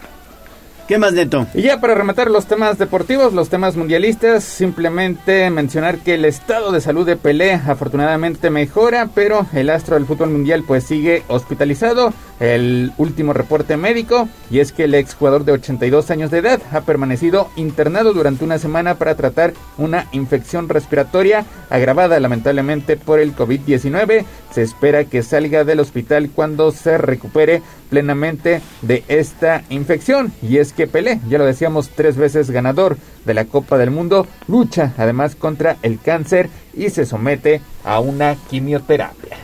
Bueno, pues ahí está. Ojalá, ojalá y todo bien con Pelé, ¿no, Mario? Sí, sí, eh, Pelé es un hombre muy fuerte. Ya el tema del cáncer lo lleva enfrentando varios años, lamentablemente. El tema del cáncer de colon lo tiene desde 2012. Ahora pues se le, se le agravó con una contagio de COVID-19, pero pues él ya subió algunas fotos en el hospital junto a sus médicos, dice que se encuentra en buen, en buen estado, que se encuentra en buen ánimo, que está como todos los brasileños apoyando a su selección eh, de manera, vaya, eh, absoluta y total y que bueno, pues él espera un excelente resultado de Brasil en el Mundial de Qatar. Entonces, pues es una, una, un aliciente más para el equipo brasileño que su más grande figura, su, su histórico, el rey del fútbol, pues eh, esté en este estado y que pues quieran darle una alegría a todo Brasil y al rey Pelé. Oye, dos temas rápidamente, rápidamente. Eh, brincándonos un poquito del fútbol, hoy eh, los pericos, los jóvenes pericos de, de Puebla, el equipo eh, que está eh, en, la, en la liga invernal enfrenta el primer juego en casa de la serie del príncipe. Hoy Pericos estará eh, pues buscando el campeonato el campeonato de, equipos jóvenes de la liga mexicana de béisbol. A partir de las 7 de la noche en el parque de los, de los hermanos Cerdán trayendo una ventaja de dos juegos a cero sobre los acereros de Monclova. Hay que ir a apoyar a los pericos con todo porque estos chamacos estos niños pericos van a ser un equipazo dentro de muy poquito y nos van a traer muchas alegrías. Es momento Sí, y el otro tema, pues es que parece, por ahora, también brincándonos un poquito del fútbol al béisbol, eh, parece, ya anuncian los medios de Nueva York, que el gran estrella de los Yankees, que el, el ahora jugador más valioso de la Liga Americana, Aaron George, estaría firmando de vuelta con los Yankees después de Correcto. una agencia libre muy, muy, este, eh, muy- que puso nervioso a más de uno, una agencia libre muy peleada. Pareci- parece que Aaron George estará de vuelta. Nueve años, 360 millones de dólares en un contrato histórico. Estaría volviendo la gran estrella de los Yankees acá. Estaremos transmitiendo el partido de Pericos, Neto. Sí, a partir de las 7 de la noche a través del 95.5 de FM, la magnífica 1250 de AM, en un esfuerzo sumamente importante que hace Tribuna de Comunicación para llevar eh, pues este, este partido que podría significar historia, historia para los Pericos de Puebla, revancha de lo que sucedió el año pasado. Allá estaremos en el Parque de los Hermanos Cerdán. No hay hoy eh, no hay pretexto. Sé que el día está frío. Hay que taparse muy bien. Hay que ponerse una sudadera y una chamarra debajo de la camisola de los Pericos. Pero hoy hay que ir a apoyar a este equipo joven que ha dado una excelente, excelente temporada de invierno y que está un pasito, un pasito de conquistar la serie del príncipe. Acuérdense de estos nombres, acuérdense de estos muchachos, porque dentro de muy poquito serán las grandes estrellas de los pericos de la Liga de Verano. Perfecto, mi estimado Mario, muchas gracias. Gracias, Gallo, gracias, Neto, gracias al auditorio, que tengan muy buen día y estamos platicando mañana la previa de lo que será estos cuartos de final de la Copa del Mundo de Qatar y también estaremos platicando lo que pasó hoy en el Parque de los Hermanos Cerdán, que además déjame decirte una cosa, Gallo, hay mucha, mucha emoción por parte de la gente, ¿eh?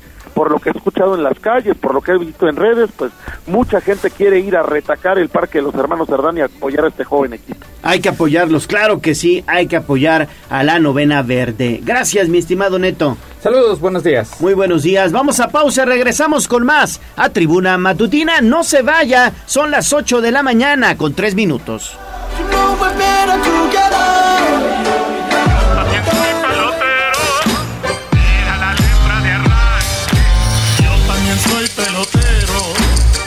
Ganó el tiempo.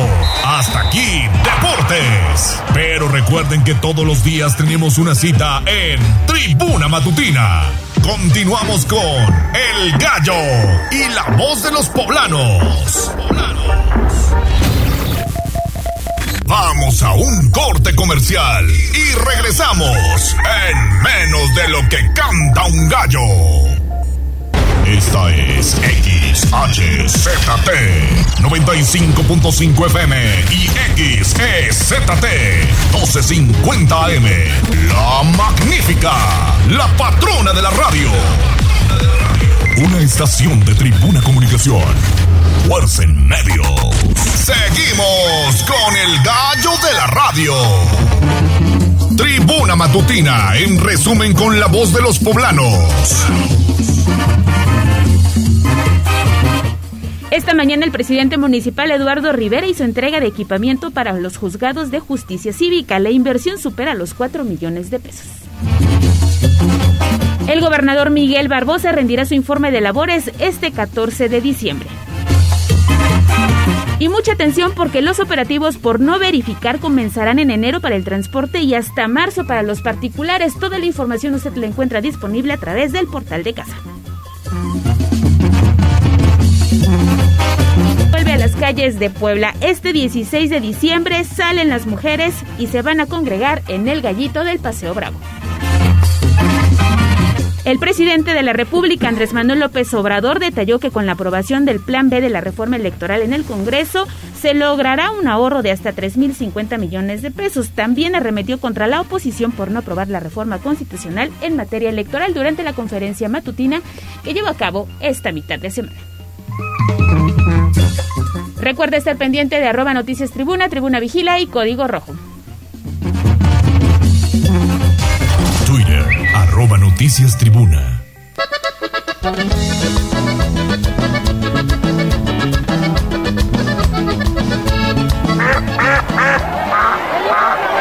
Se decreta un receso hasta que se restablezca el orden. No te hagas pato. Con información de la política. En Tribuna Matutina. Gracias, 8 de la mañana con 8 minutos y hoy es un gusto saludar y darle la bienvenida en esta mesa de trabajo en, eh, bueno, pues lo que será su colaboración semanal al presidente de la Junta de Gobierno y Coordinación Política del Congreso del Estado, Sergio Salomón Céspedes Peregrina. ¿Cómo estás? Te saludo con mucho gusto, diputado. Gracias, Leonardo. Pues con el gusto de estar con ustedes. Saludo con gran aprecio y respeto Alejandra. Buenos días, diputado. Un gusto estar aquí con ustedes y de verdad muy honrado por poder estar participando y dirigirme a tu gran, gran auditorio que día a día crece más. Y eso me da mucho gusto. Felicidades. Gracias, diputado. A partir de esta semana y en lo subsecuente estaremos contando con la colaboración del diputado Sergio Salomón para abordar temas legislativos, actividades del Congreso del Estado y hoy vamos a iniciar con pues un anuncio que ya hizo el titular del Poder Ejecutivo, el gobernador, porque el próximo 14 de diciembre se llevará a cabo su informe en el Congreso del Estado. Así es, el próximo 14 a, a las 11 de la mañana estará rindiendo su informe eh, ya de forma constitucional, en donde los diferentes representaciones partidistas fijarán posicionamientos, el gobernador entregará su informe, fijará un posicionamiento y posteriormente habrá una contestación por parte del presidente de la mesa directiva como corresponde. Y con esto damos paso allá a la programación de la glosa del informe donde estarán acudiendo secretarios secretarios para dar cuenta pormenorizada de los avances que ha tenido el Estado de Puebla entendiendo que hay una gran disciplina financiera, hay un combate permanente a la delincuencia y que hoy se busca que la desigualdad sea parte del pasado. Se sigue luchando, se sigue avanzando, se sigue generando y eso es parte de los compromisos que hizo el Ejecutivo del Estado y nosotros estaremos muy atentos a ver cuál es la cuenta que da para ver cómo podemos nosotros también comunicarlo hacia la ciudadanía. Estamos hablando de que falta una semana porque sería el próximo miércoles, ¿no? Así es, exactamente, en ocho días estamos ya generando este tipo de acciones, estamos revisando la, y analizando la lista de los invitados que por las condiciones del mismo Congreso no es, son muchos. Tengo entendido que no habrá un evento social como lo, anunció él y va en un tema estrictamente institucional. Claro. Entonces en ocho días estaremos por allá dando cuenta de ello. Pero será uno de los últimos informes seguramente en esta sede porque se anuncia que tendrán ya en el Congreso del Estado nuevas instalaciones, ¿no? Se habló, incluso el gobernador lo adelantó, que estarán ubicados allá en la zona de los fuertes. Sí, qué bueno, es una obra importante, muy, muy importante, no para los legisladores, es un, un lugar fundamental para la institución como tal, para lo que representa, pero sí para los trabajadores, porque estamos en un verdadero hacinamiento, ya las condiciones no son muy propias del Congreso, cada día hay más personal, y bueno, necesitamos mejores condiciones, necesitamos espacio para archivos, espacio para bodegas, ¿sí? espacio para atención ciudadana. Como pueden ver ustedes, estamos en dos sedes. No todos los legisladores estamos en la sede de las 5. Hay quienes tienen oficinas en la sede de la 8. Y bueno, todo eso genera ya condiciones impropias para que el Congreso se pueda mantener en el centro. Con la intención, quiero dejar muy claro, de que se mantendrá el edificio, porque es un salón precioso. Sí. ¿eh? Hermosísimo. Hermoso, bello. Claro, y también regresando a temas eh, legislativos, aprobaron ya la ley de egresos 2023, que esto también es importante y fundamental, diputado. En comisiones, hay un dictamen ya en comisiones, el cual se presentará en unos momentos más a la Junta de Gobierno y Coordinación Política, se programará para el Pleno, entraremos a la discusión de lleno en el Pleno y esperemos que se pueda aprobar la propuesta que se dio. Hay una propuesta que asignaron la Junta de Gobierno y Coordinación Política, donde están representados todos ellos, y pudimos generar una reasignación de cerca de 500 millones de pesos para diferentes áreas que creemos prioritarias dentro de pues esa holgura entre comillas que puede tener el ejecutivo, ¿no? Estamos hablando de cerca de 20 mil, 120 mil millones de pesos para gasto. Pero quiero decirles que después de todos los compromisos, de todo lo etiquetado, de las nóminas de seguridad pública, de maestros, de funcionarios públicos, están quedando para libre disposición solamente 5.413 millones, ¿eh? de cerca de 120 mil, 5.413 millones. Y ahí queremos reconocer que hay una gran disciplina financiera que alcanza para todo, que se proyecta, que se programa. Que sí es cierto que no alcanza para cubrir todos los rubros, pero sí se atiende todos los rubros prioritarios como es el tema de la seguridad, el tema de la educación, el tema del campo, ¿sí? Y se sigue avanzando en temas de seguridad. donde hay dos, a los 217 municipios hay obras de seguridad y obras de, de infraestructura. Entonces es muy importante ese tema. Ah, se está teniendo un tema fundamental, que es el tema de las pensiones, ¿no? Claro. Que hoy ya se tienen problemas ellos porque no se atendió durante muchos, muchos años. El año pasado le metieron más de mil millones de pesos a pensiones y este año tendrán que meterle cerca de 1.300 millones de pesos, por lo menos para estar subsistiendo en ese tema. Entonces son gastos que a lo mejor no se ven, pero que al final de cuentas se tienen que seguir cumpliendo. ¿Qué es lo importante a recalcar de todo este tema? Que en este presupuesto, en este paquete fiscal, no se generó ningún nuevo impuesto. ¿eh? Claro. Segunda, que no se está pidiendo un solo centavo de préstamo. ¿sí? Y que en ese aspecto la disciplina financiera, el que no se permitan abusos, el que no haya corrupción, el que no haya excesos, ha permitido que el gobierno de Miguel Barbosa en ese aspecto esté dando buenas cuentas a ello y nosotros como Congreso tendremos que seguir analizando y por supuesto avalarlo bien hecho y señalar las áreas de oportunidad en donde podamos mejorar. Y sobre todo, Ale, Radio Escuchas, mi estimado diputado Sergio Salomón, es un presupuesto que se ha ido analizando en coordinación con la propia secretaria estatal de Planeación y Finanzas, que eso también, pues evidentemente les permite atender las zonas prioritarias y los sectores prioritarios para realizar mejores acciones que beneficien a los ciudadanos. Así es, mira, estuvo el día lunes compareciendo la secretaria de Finanzas, como bien lo dices, en el Congreso, en donde todos los diputados eh, pueden asistir y hubo quien estuvo ya cuestionando, generando, oye, ¿qué te dimos para esto? ¿Qué le hiciste a lo de la rueda? ¿Qué le hiciste a este tipo de condiciones? Y fueron dando cuenta, respondiendo a dónde va cada uno de los recursos, por qué si se aplica esto, por qué se proyecta esto, por qué se propone al Congreso esto otro. Y por supuesto los legisladores y legisladores que tienen interés más allá de la, de la comisión asistieron, preguntaron, generaron, normaron criterio y con ello pudieron hacer propuestas para que este paquete modificatorio de 550 millones de pesos más o menos que propuso eh, el Congreso con el aval de los diferentes legisladores pudo hacer que se pudiera atender temas importantes para la mujer, de mantenimiento para nuestros parques y jardines, abonar a la creación de nuevos empleos o de nuevas plazas para contratar más policías, de atender las casas de salud de los 217 municipios que normalmente están una en cada junta auxiliar, ¿sí?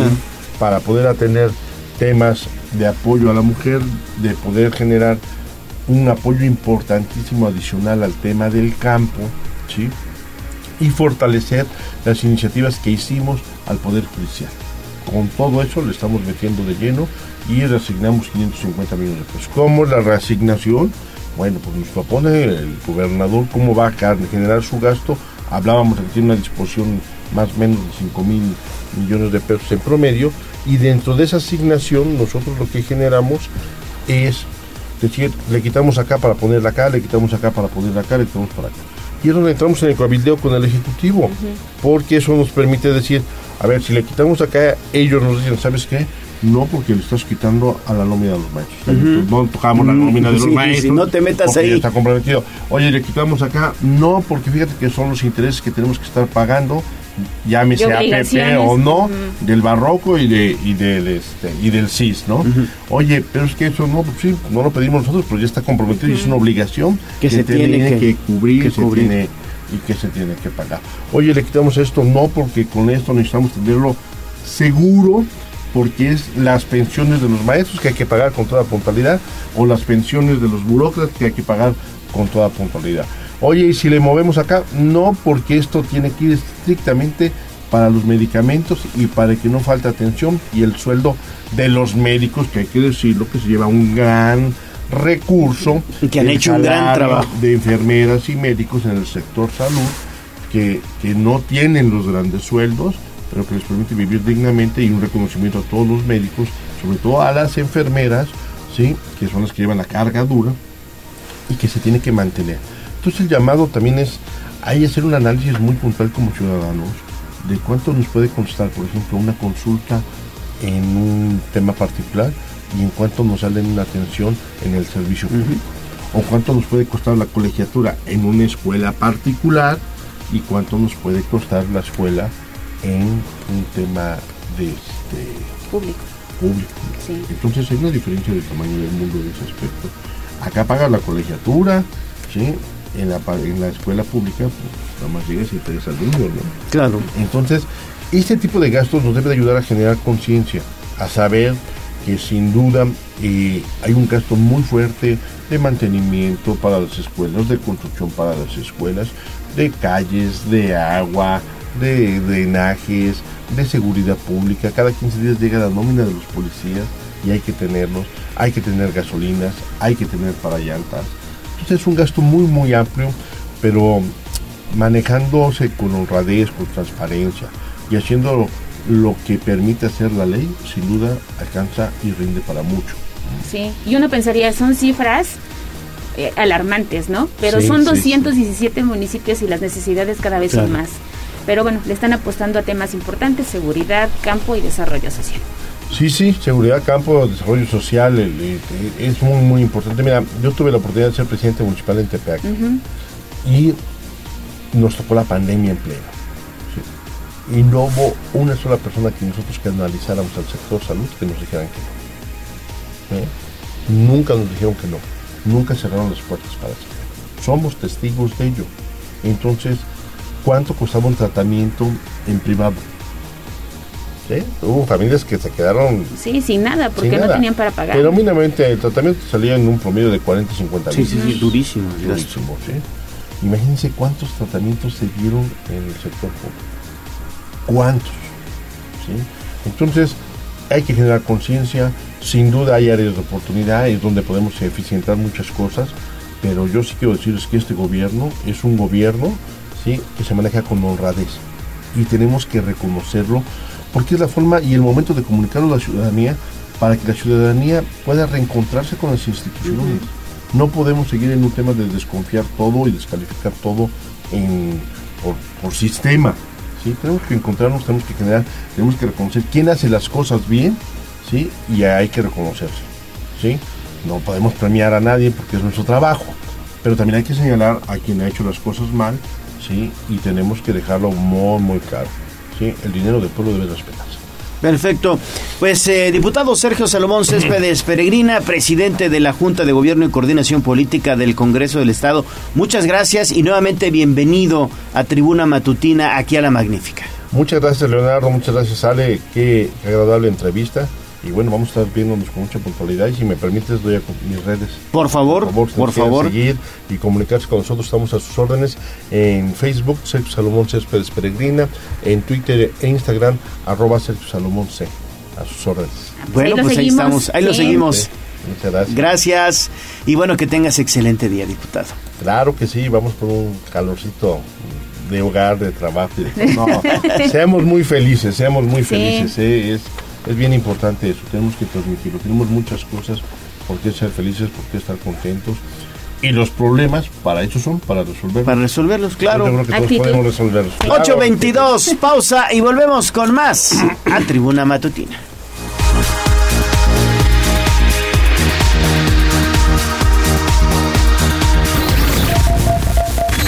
Vamos a un corte comercial y regresamos en menos de lo que canta un gallo.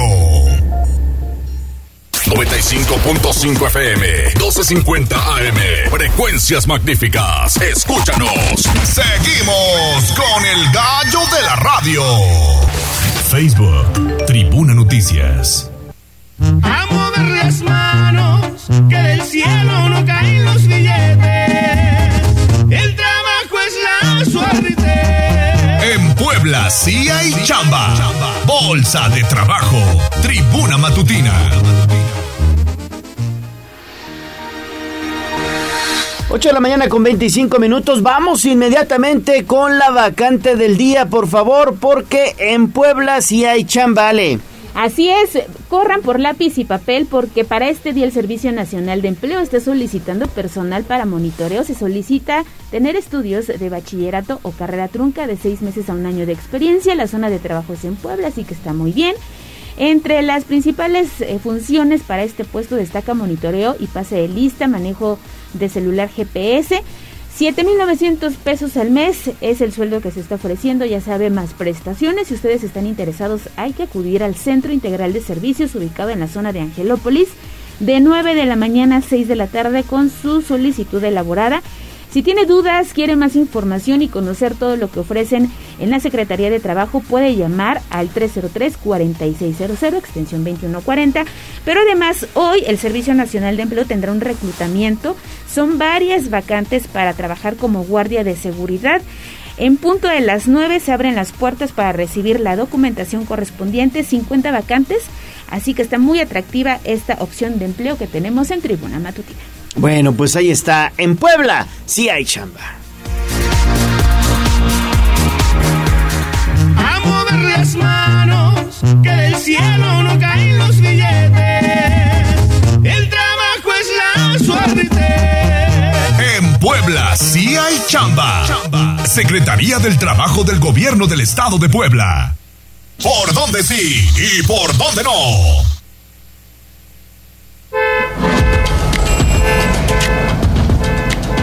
Bueno, vamos entonces a escuchar a David Becerra, mi estimado David, ¿a dónde andas ahora? Por favor, coméntanos qué te encontraste.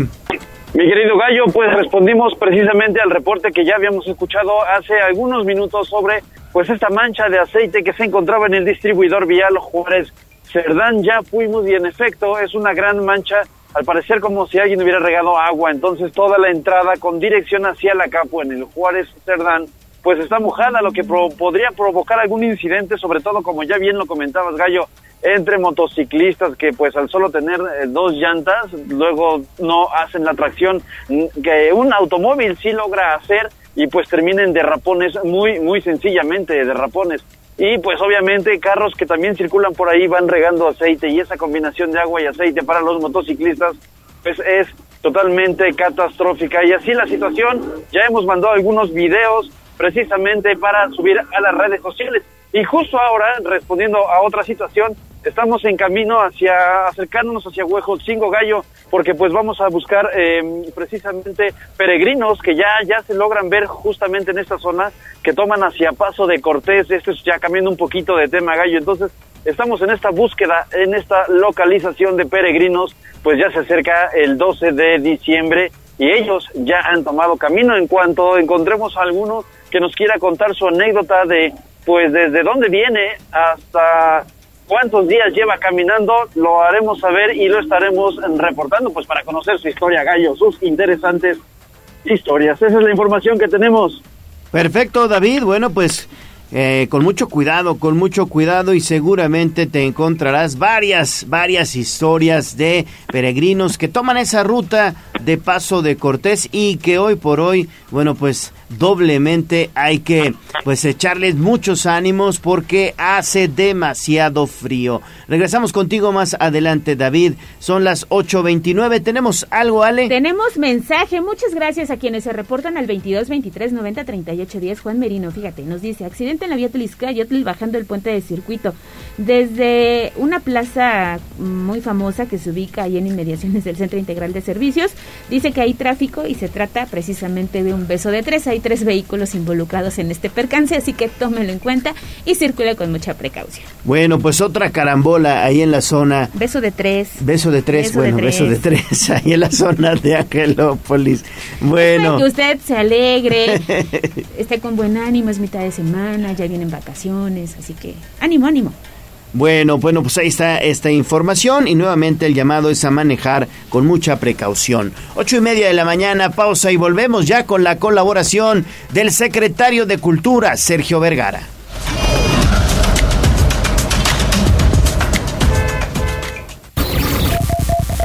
Vamos a un corte comercial y regresamos en menos de lo que canta un gallo. 95.5 FM, 12.50 AM, frecuencias magníficas. Escúchanos. Seguimos con el gallo de la radio. Twitter, arroba tribuna vigila. Una muchacha chula de Chihuahua me vendió una machaca. Una muchacha chula de Chihuahua me vendió una machaca. Me vendió una machaca una muchacha chula de Chihuahua. Me vendió una machaca una muchacha chula de Chihuahua. Si no me falla la voz, al compás de la carana, como Puebla no hay dos, en mi nación mexicana. Es turno de nuestras costumbres y tradiciones. Las principales manifestaciones de la cultura poblana con Sergio Vergara Verdejo. Huachinango y Pantepec, tiene mujeres muy bellas, tiene mujeres muy bellas, Huachinango y Pantepec.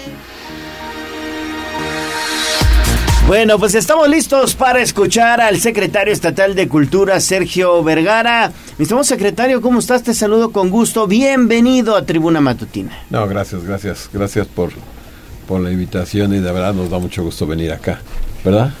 Sí, Y siempre es un gusto tenerlo todos los miércoles porque esperamos mucho la sección y siempre con buenas noticias. La verdad es muy buena. ¿no? Muy buenas noticias como el relanzamiento del Museo Internacional del Barroco que está ya próximo. El 12 de diciembre estarán realizándolo, ¿no? ¿Qué, qué, qué vamos a ver? El próximo lunes, este, ya es el relanzamiento. Vas a ver un, un- un sistema de inmersión, de, de, de, de, de- de poder eh, eh, dialogar con la parte del, del, del- del museo. El gobernador lo, lo decía muy bien. Es un museo impresionante, es un museo este que de grandes muros, de grandes eh, este que lo que pongas pues se pierde en el, en el, en el contexto, la verdad. Entonces eh, el museo no tiene un gran acervo, no lo tiene, y entonces tendrías, tienes que, ahí tendrías que gastar mucho, mucho, mucho dinero en comprar acervo. Entonces lo que se hace ahora es una inmersión en, en, en un gran proyecto, en, en las grandes muros, por decir algo. En los grandes muros tú vas a ver el gran proyecto. Entonces de repente los muros hablan, los muros se mueven, los muros eh, eh, dialogan con la parte del arte, con la parte de la, del, del, del arte barroco, del, del arte este, mundial. Y entonces, pues tú estás inmerso en una caja de, de, de, de- conocimientos y de elementos que, que son tridimensionales. Entonces, automáticamente la experiencia va a ser va a ser única. Y hay otras, son dos salas, otra donde tocas, entonces ahí sí ya tocas y haces la parte inmersiva y automáticamente mueves las figuras o- o te trasladas con las figuras a un, a un movimiento este inmersivo. Entonces eso, eso es, y con la música, que todo, digo, va a estar, va a estar interesante. Ahí lo van a ver. ¿Eh? Oye, pues la verdad es que hoy por hoy sería eh, un poquito adelantarlo, pero va a estar a la vanguardia de los escenarios más importantes del mundo, el Museo. Internacional del Barroco, ¿eh? Exacto, del mundo. Es una es un escenario. Ahorita, por ejemplo, en Dakar, porque ahorita que fue, que fue esto, presentaron unas salas este, grandes con todo este tipo de, de sistemas, pues ahora lo tenemos en Puebla como una de las salas más grandes de Latinoamérica en este, en este sentido de, de, de forma de presentar. Y, y- y el, y el propio edificio, pues en cada uno de los elementos eh, tiene sus composiciones de, de ¿cómo se llama?, de, De arte. arte. Y entonces, pues es inmenso. El chiste es que, lo, que, que, que se use. El gobernador el otro día lo dijo, va a haber hasta una sala poblana, pero, pero, pero de, de buena, de buen arte, ¿no? Para que, para demostrar que existe Va- la sala internacional, que también viene, viene lo de lo del Vaticano, o sea, no, no, no, está, va a estar, va a estar muy bien. Sí, Vas de por sí ya ¿eh? la estructura, secretario, resulta impresionante, ¿no? Es de Toyoito, si no mal Sí. recuerdo. Y es una estructura que se ve desde, desde diferentes puntos de cuando uno circula sobre la vía Tlisca y que llama mucho la atención. Pero ahora con esto que nos acaba de decir, yo personalmente nunca he ido al Museo del Barroco. ¿Van a cobrar para poder ser parte de toda esta experiencia que hoy nos dice? tienes que tienes que, que- que cobrar algo para poder para poder hacer ahí eh, igual hay un buen estacionamiento igual eh, va a haber va a haber un lugar para que tú puedas este un, eh, pues desayunar o, o- o poder este, te- disfrutar una tienda de elementos del barroco con con con con con este cómo se con souvenirs pues de Puebla porque luego no tenemos ni siquiera un vamos a poner un gallito ahí. Un recuerdo de Puebla, un gallito. Un gallito. para que no para cosas de Puebla cosas que puedas comprar de y que te lleves de recuerdo como pasa en el MoM en, en muchos museos del mundo que tú llegas y, y ahí está y, y lo guardas ahí muy bien de, de, de recuerdo. Tú tú dices has pasado por el barroco en el día y lo ves y es impresionante. Ahora lo vas a ver en la noche iluminado. No no es Otra Espectacular, cosa. ¿no? porque el movimiento del, del exactamente de los muros como como como se dice es un movimiento este que, que, que, que es ondulante que es barroco es una es una es una flor es un es un lugar excepcional y también va a haber conciertos y también va a haber conferencias y también va a haber o sea todo un movimiento el movimiento barroco dentro de la parte de Puebla que te invita a que veas lo barroco que existe en la parte de la ciudad también ¿Y va a estar en el recorrido que se va a dar hoy? Hoy vamos a estar, hoy, hoy estamos con Ahí ustedes. pendiente de sus redes sociales. Sí, sí, subir sí. material. Para, para, para poder, este, sí, les vamos a presentar. De, es que es que ese fue el, el, el, el plan de, de comunicación, que vean cómo nace, ¿no? Porque luego llegas y ya está, ¿no? Sino ahorita es No, ver desde- desde la raíz. desde la entraña, desde ¿no? la entraña de la raíz, de cómo nace, a llegar a la parte de la, de la composición final. Oye, secretario, cambiamos de tema un poquito. ¿Qué hay del Ball Parade de Pericos? Hoy juegan los Pericos, están a un juego de ser campeones de la Liga de Invierno. ¿Y qué hay del Ball Parade? No, yo creo que fue muy interesante. Estuvimos trabajando desde, desde principio de año con ellos. Eh, se hizo este mural de la, de la historia de los 80 años y luego, pues ayer, ayer se entregaron las pelotas.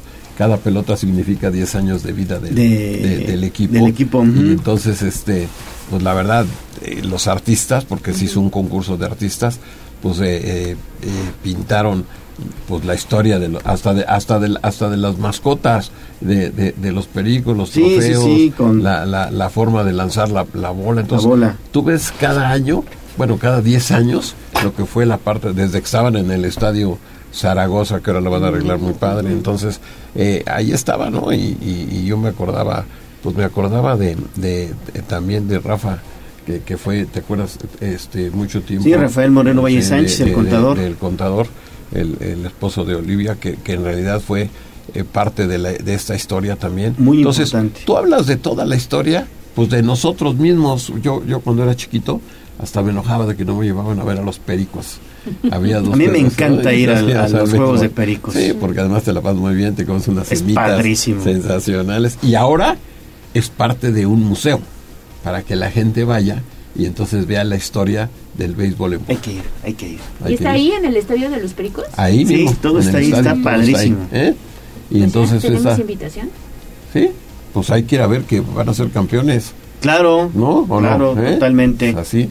Muy bien, pues secretario, ¿eh? muchas gracias. No, gracias a ustedes y la verdad, pues ahí vamos. ¿Y el lunes? Nos Sí, vemos, sí, sí, el barroco. ¿Sí? Que tengas excelente día. No, gracias. Gracias, gracias secretario. Vámonos con información de la salud.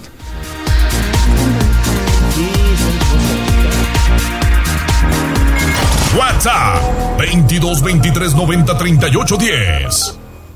Me siento muy contento, me siento muy feliz.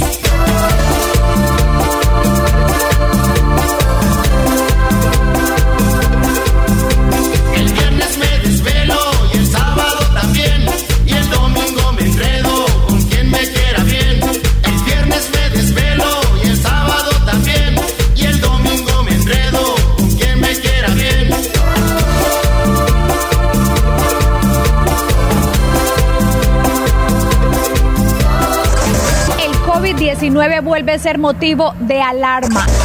que trae asustado el mundo y que ha cambiado el destino. A todos nos han cerrado. Se llama el coronavirus. COVID-19, el enemigo público número uno del mundo, es analizado por el doctor Alfredo Victoria en Tribuna Matutina. Las calles se encuentran solas y todos temen morir. Bueno, ya estamos de vuelta en Tribuna Matutina. Es un gusto saludar, como todos los miércoles, al doctor Alfredo Victoria. Doctor, ¿cómo estás? Te saludo con mucho gusto. Gallo, ¿cómo estás? Ale, muy bien. ¿y Buenos ustedes? días, doctor. Bien, bien, ¿Cómo aquí andamos. Oye, doctor, para platicar contigo en torno a la influenza. Fíjate que he estado observando a muchas personas que desafortunadamente pues se han estado enfermando justamente de gripe o de padecimientos respiratorios y hoy por hoy, bueno, pues la influenza incluso lo daba a conocer la Secretaría de Salud ha cobrado la vida de cuatro personas de octubre a la fecha. ¿Qué te parece esto?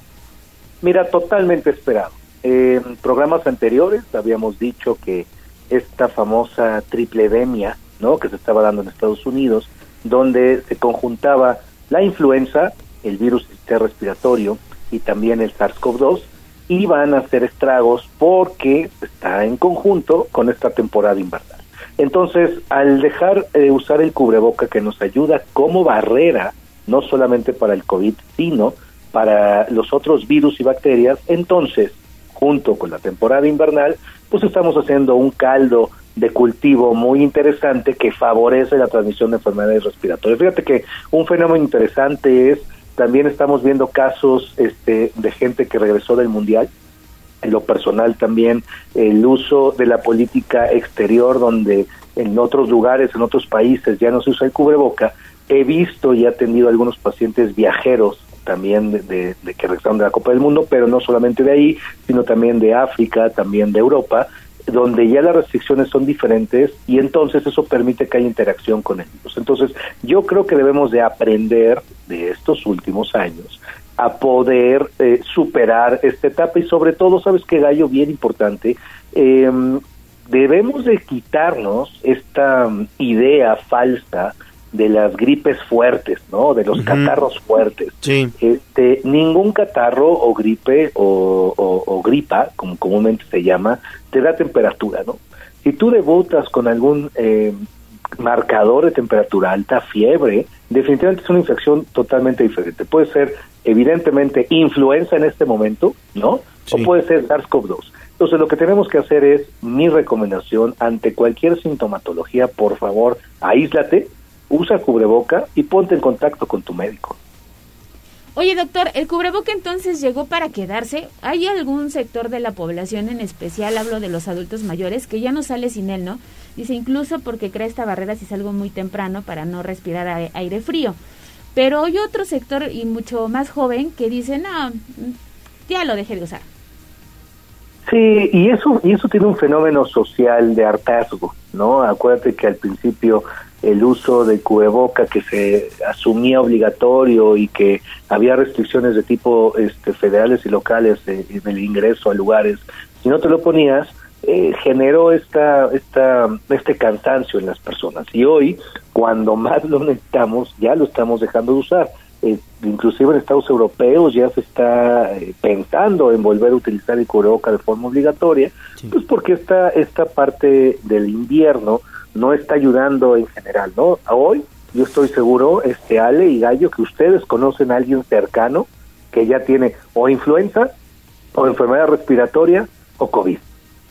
Sí, sí, sí, sí. Sí, la verdad es que las enfermedades respiratorias en estos momentos, bueno, pues se están presentando de manera muy, muy frecuente. Y además de que muchas personas, y eso también me llama mucho la atención, mi estimado doctor, muchas personas no están acudiendo a vacunarse, y me refiero a los grupos vulnerables, adultos mayores, mujeres embarazadas, niños menores de 5 años, hay que ponerse la vacuna contra la influenza. Totalmente, mira, el, la campaña nacional de vacunación contra la influenza tiene dosis muy, muy interesantes para los grupos vulnerables, como acabas de platicar, para los niños, para los adultos mayores, para personas que viven con alguna enfermedad, para las mujeres en edad reproductiva, para las embarazadas, y que es una desgracia que no se acuda a vacunar y no se utilicen estos servicios. La vacunación ha sido de los hitos en la salud pública del mundo más este, benéficos que costosos. Entonces, si hoy hay vacunas para prevenir enfermedades infecciosas, eso te puede ayudar a disminuir, obviamente, el ausentismo laboral, el sentirte mal, el contagiar a los demás, el poder complicarte, pues verdaderamente habría y hay que aprovechar esos servicios. Perfecto, doctor. Pues como siempre agradecemos la comunicación contigo todos los miércoles y vamos a tomar en cuenta estas recomendaciones que siempre nos das para evitar las enfermedades, en este caso respiratorias. Gracias, doctor Alfredo Victoria. Muchas gracias, Gallo. Que tengas buen día, muchas gracias. Bye. 8 de la mañana con 47 minutos. Vamos a pausa y volvemos ya a la recta final de Tribuna Matutina.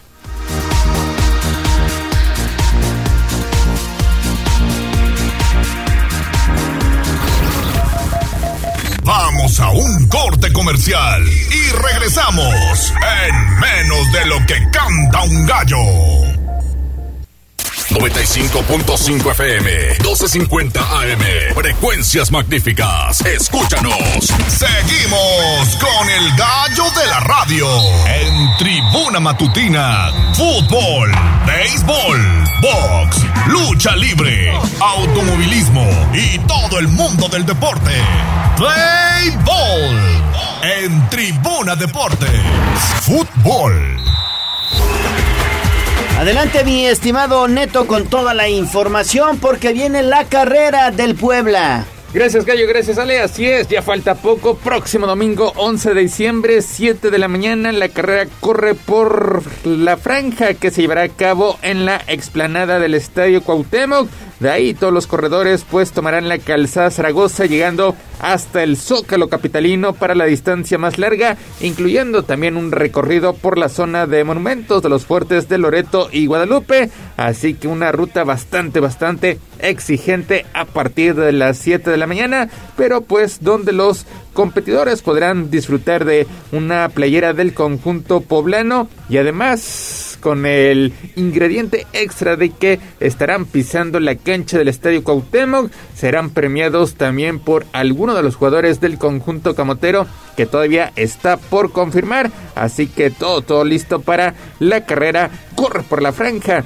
justa de 3, 7 y 15 kilómetros. Y aquí también tenemos un pase pase sencillo para que asistan, asistan el próximo domingo 11 de diciembre a partir de las 7 de la mañana. Así es, tenemos un pase para que ustedes participen en esta carrera del Puebla y únicamente tienen que llamarnos al 222-242-1312 y decirnos cuál es el velocista estadounidense que ganó 10 medallas olímpicas durante su carrera. Fueron 9 de oro y una de plata. Velocista estadounidense que ganó 10 medallas. 9 de oro y una de plata durante su carrera. Únicamente llámenos al 242-1312 y podrán participar en esta carrera del Puebla de la Franja.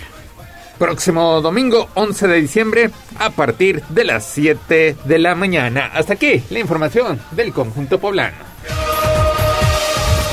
Béisbol.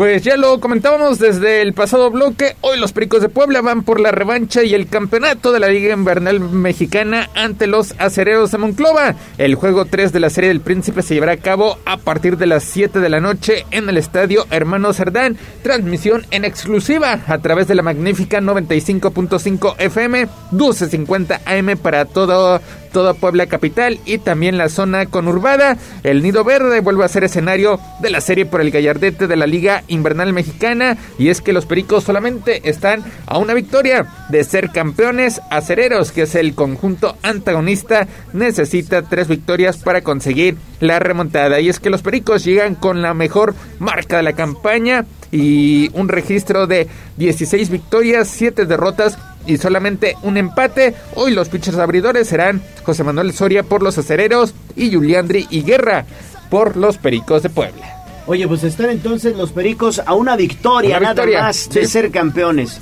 Y nosotros lo transmitiremos, ¿eh? El Sí, juego. a partir de las 7 de la noche, minutos antes de las 7 de la noche, para que sintonicen la magnífica 95.5 FM, así como sucedió en los playoffs de, de la Liga Mexicana del circuito veraniego. Ahora, la Liga Invernal también con el partido decisivo, la Serie del Príncipe.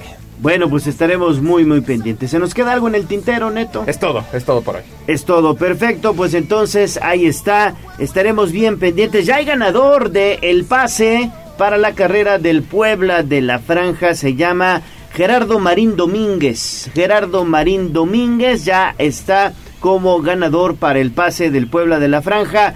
Y pues obviamente la respuesta es Carl Luis. Sí, Carl Luis. Carl Luis, es el gran Carl Luis.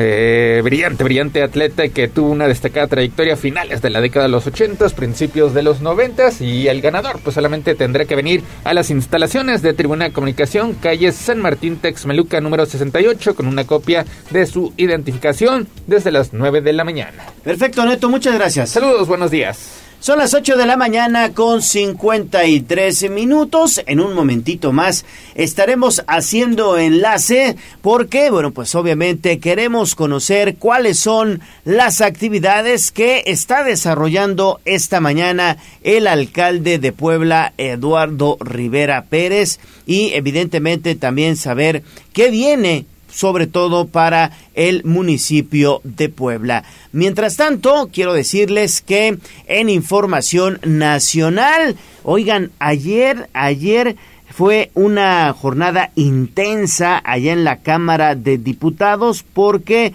pues la Cámara desechó la reforma constitucional en materia electoral del presidente Andrés Manuel López Obrador. El dictamen no logró la mayoría calificada al registrar 269 votos a favor de Morena y sus aliados y 225 votos en contra de las bancadas de oposición. Estamos hablando del PRAN, del PAN, del PRI, del PRD y del MC. Recordemos que era una reforma constitucional, de ahí que se tenían que obtener pues más de 300 votos, más de 300 votos de los diputados para que se aprobara la reforma electoral. Ahora sí, vámonos con información de la ciudad.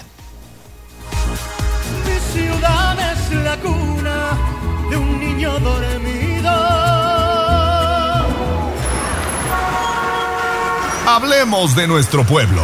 El reporte de la capital poblana. En Tribuna Matutina. Cinco minutos antes de las nueve de la mañana. Mi estimada Gis, ¿qué hay con el alcalde? ¿Dónde anduvo? ¿Qué está haciendo? Platícanos, por favor. Gallo, pues te comento que con una inversión de 4.8 millones de pesos, el alcalde Eduardo Rivera Pérez dio a conocer que equiparon cuatro juzgados de justicia cívica del municipio para mejorar sus espacios físicos y tecnológicos. El equipamiento que se realizó en los cuatro juzgados, en la Delegación Centro, en la Comisaría Sur, en la Comisaría Norte y el especializado en adolescentes infractores, consistió en la instalación de cuatro módulos de administración de juicios orales, 38 cámaras y 16 micrófonos, así como un software para realizar la incorporación de voz y videos para generar el respaldo de cada audiencia. En infraestructura se habilitó el área médica, psicológica y de recuperación. Se aislaron también los sanitarios de la zona de aseguramiento, esto con muros para dar privacidad a las personas remitidas. Es por ello que la inversión fue de 4.8 millones de pesos. El reporte. También, mi estimada Gis, la titular de la Secretaría Municipal de Seguridad Ciudadana, la maestra Consuelo Cruz, bueno, pues habló en torno a este asalto preocupante que se registró en un hospital del centro histórico. Así es, Gallo, al respecto sobre este asalto al hospital UPAEP, la titular de la Secretaría de Seguridad Ciudadana, María del Consuelo Cruz Galindo, informó que se trató de cuatro sujetos que se hicieron pasar como familiares de un paciente pues de este nosocomio. Recabaron toda la información como primeros respondientes y mencionó que los datos ya fueron proporcionados a la Fiscalía General del Estado, quien será la instancia correspondiente de dar a conocer pues el procedimiento y también pues eh, todo lo relacionado con los sujetos. Además, aprovechó el momento para eh, destacar la detención de dos de cuatro sujetos que participaron en un robo a casa habitación durante esta madrugada y es por ello que aseguró que continúan las acciones a favor de la seguridad para que las y los ciudadanos pues se mantengan en paz y tranquilidad. El reporte. Bueno, pues ahí está entonces la información GIS importante, sobre todo porque hubo detonaciones de arma de fuego, Ale, allá en el hospital UPAEP. Así es, y todos los detalles usted los puede encontrar a través de Código Rojo, recuerde Twitter y Facebook y también un micrositio, usted ingresa a www.tribunanoticias.mx, en la parte superior dice Código Rojo y ahí puede enterarse de todas las notas de inseguridad códigorojo.mx. Gracias, Gis.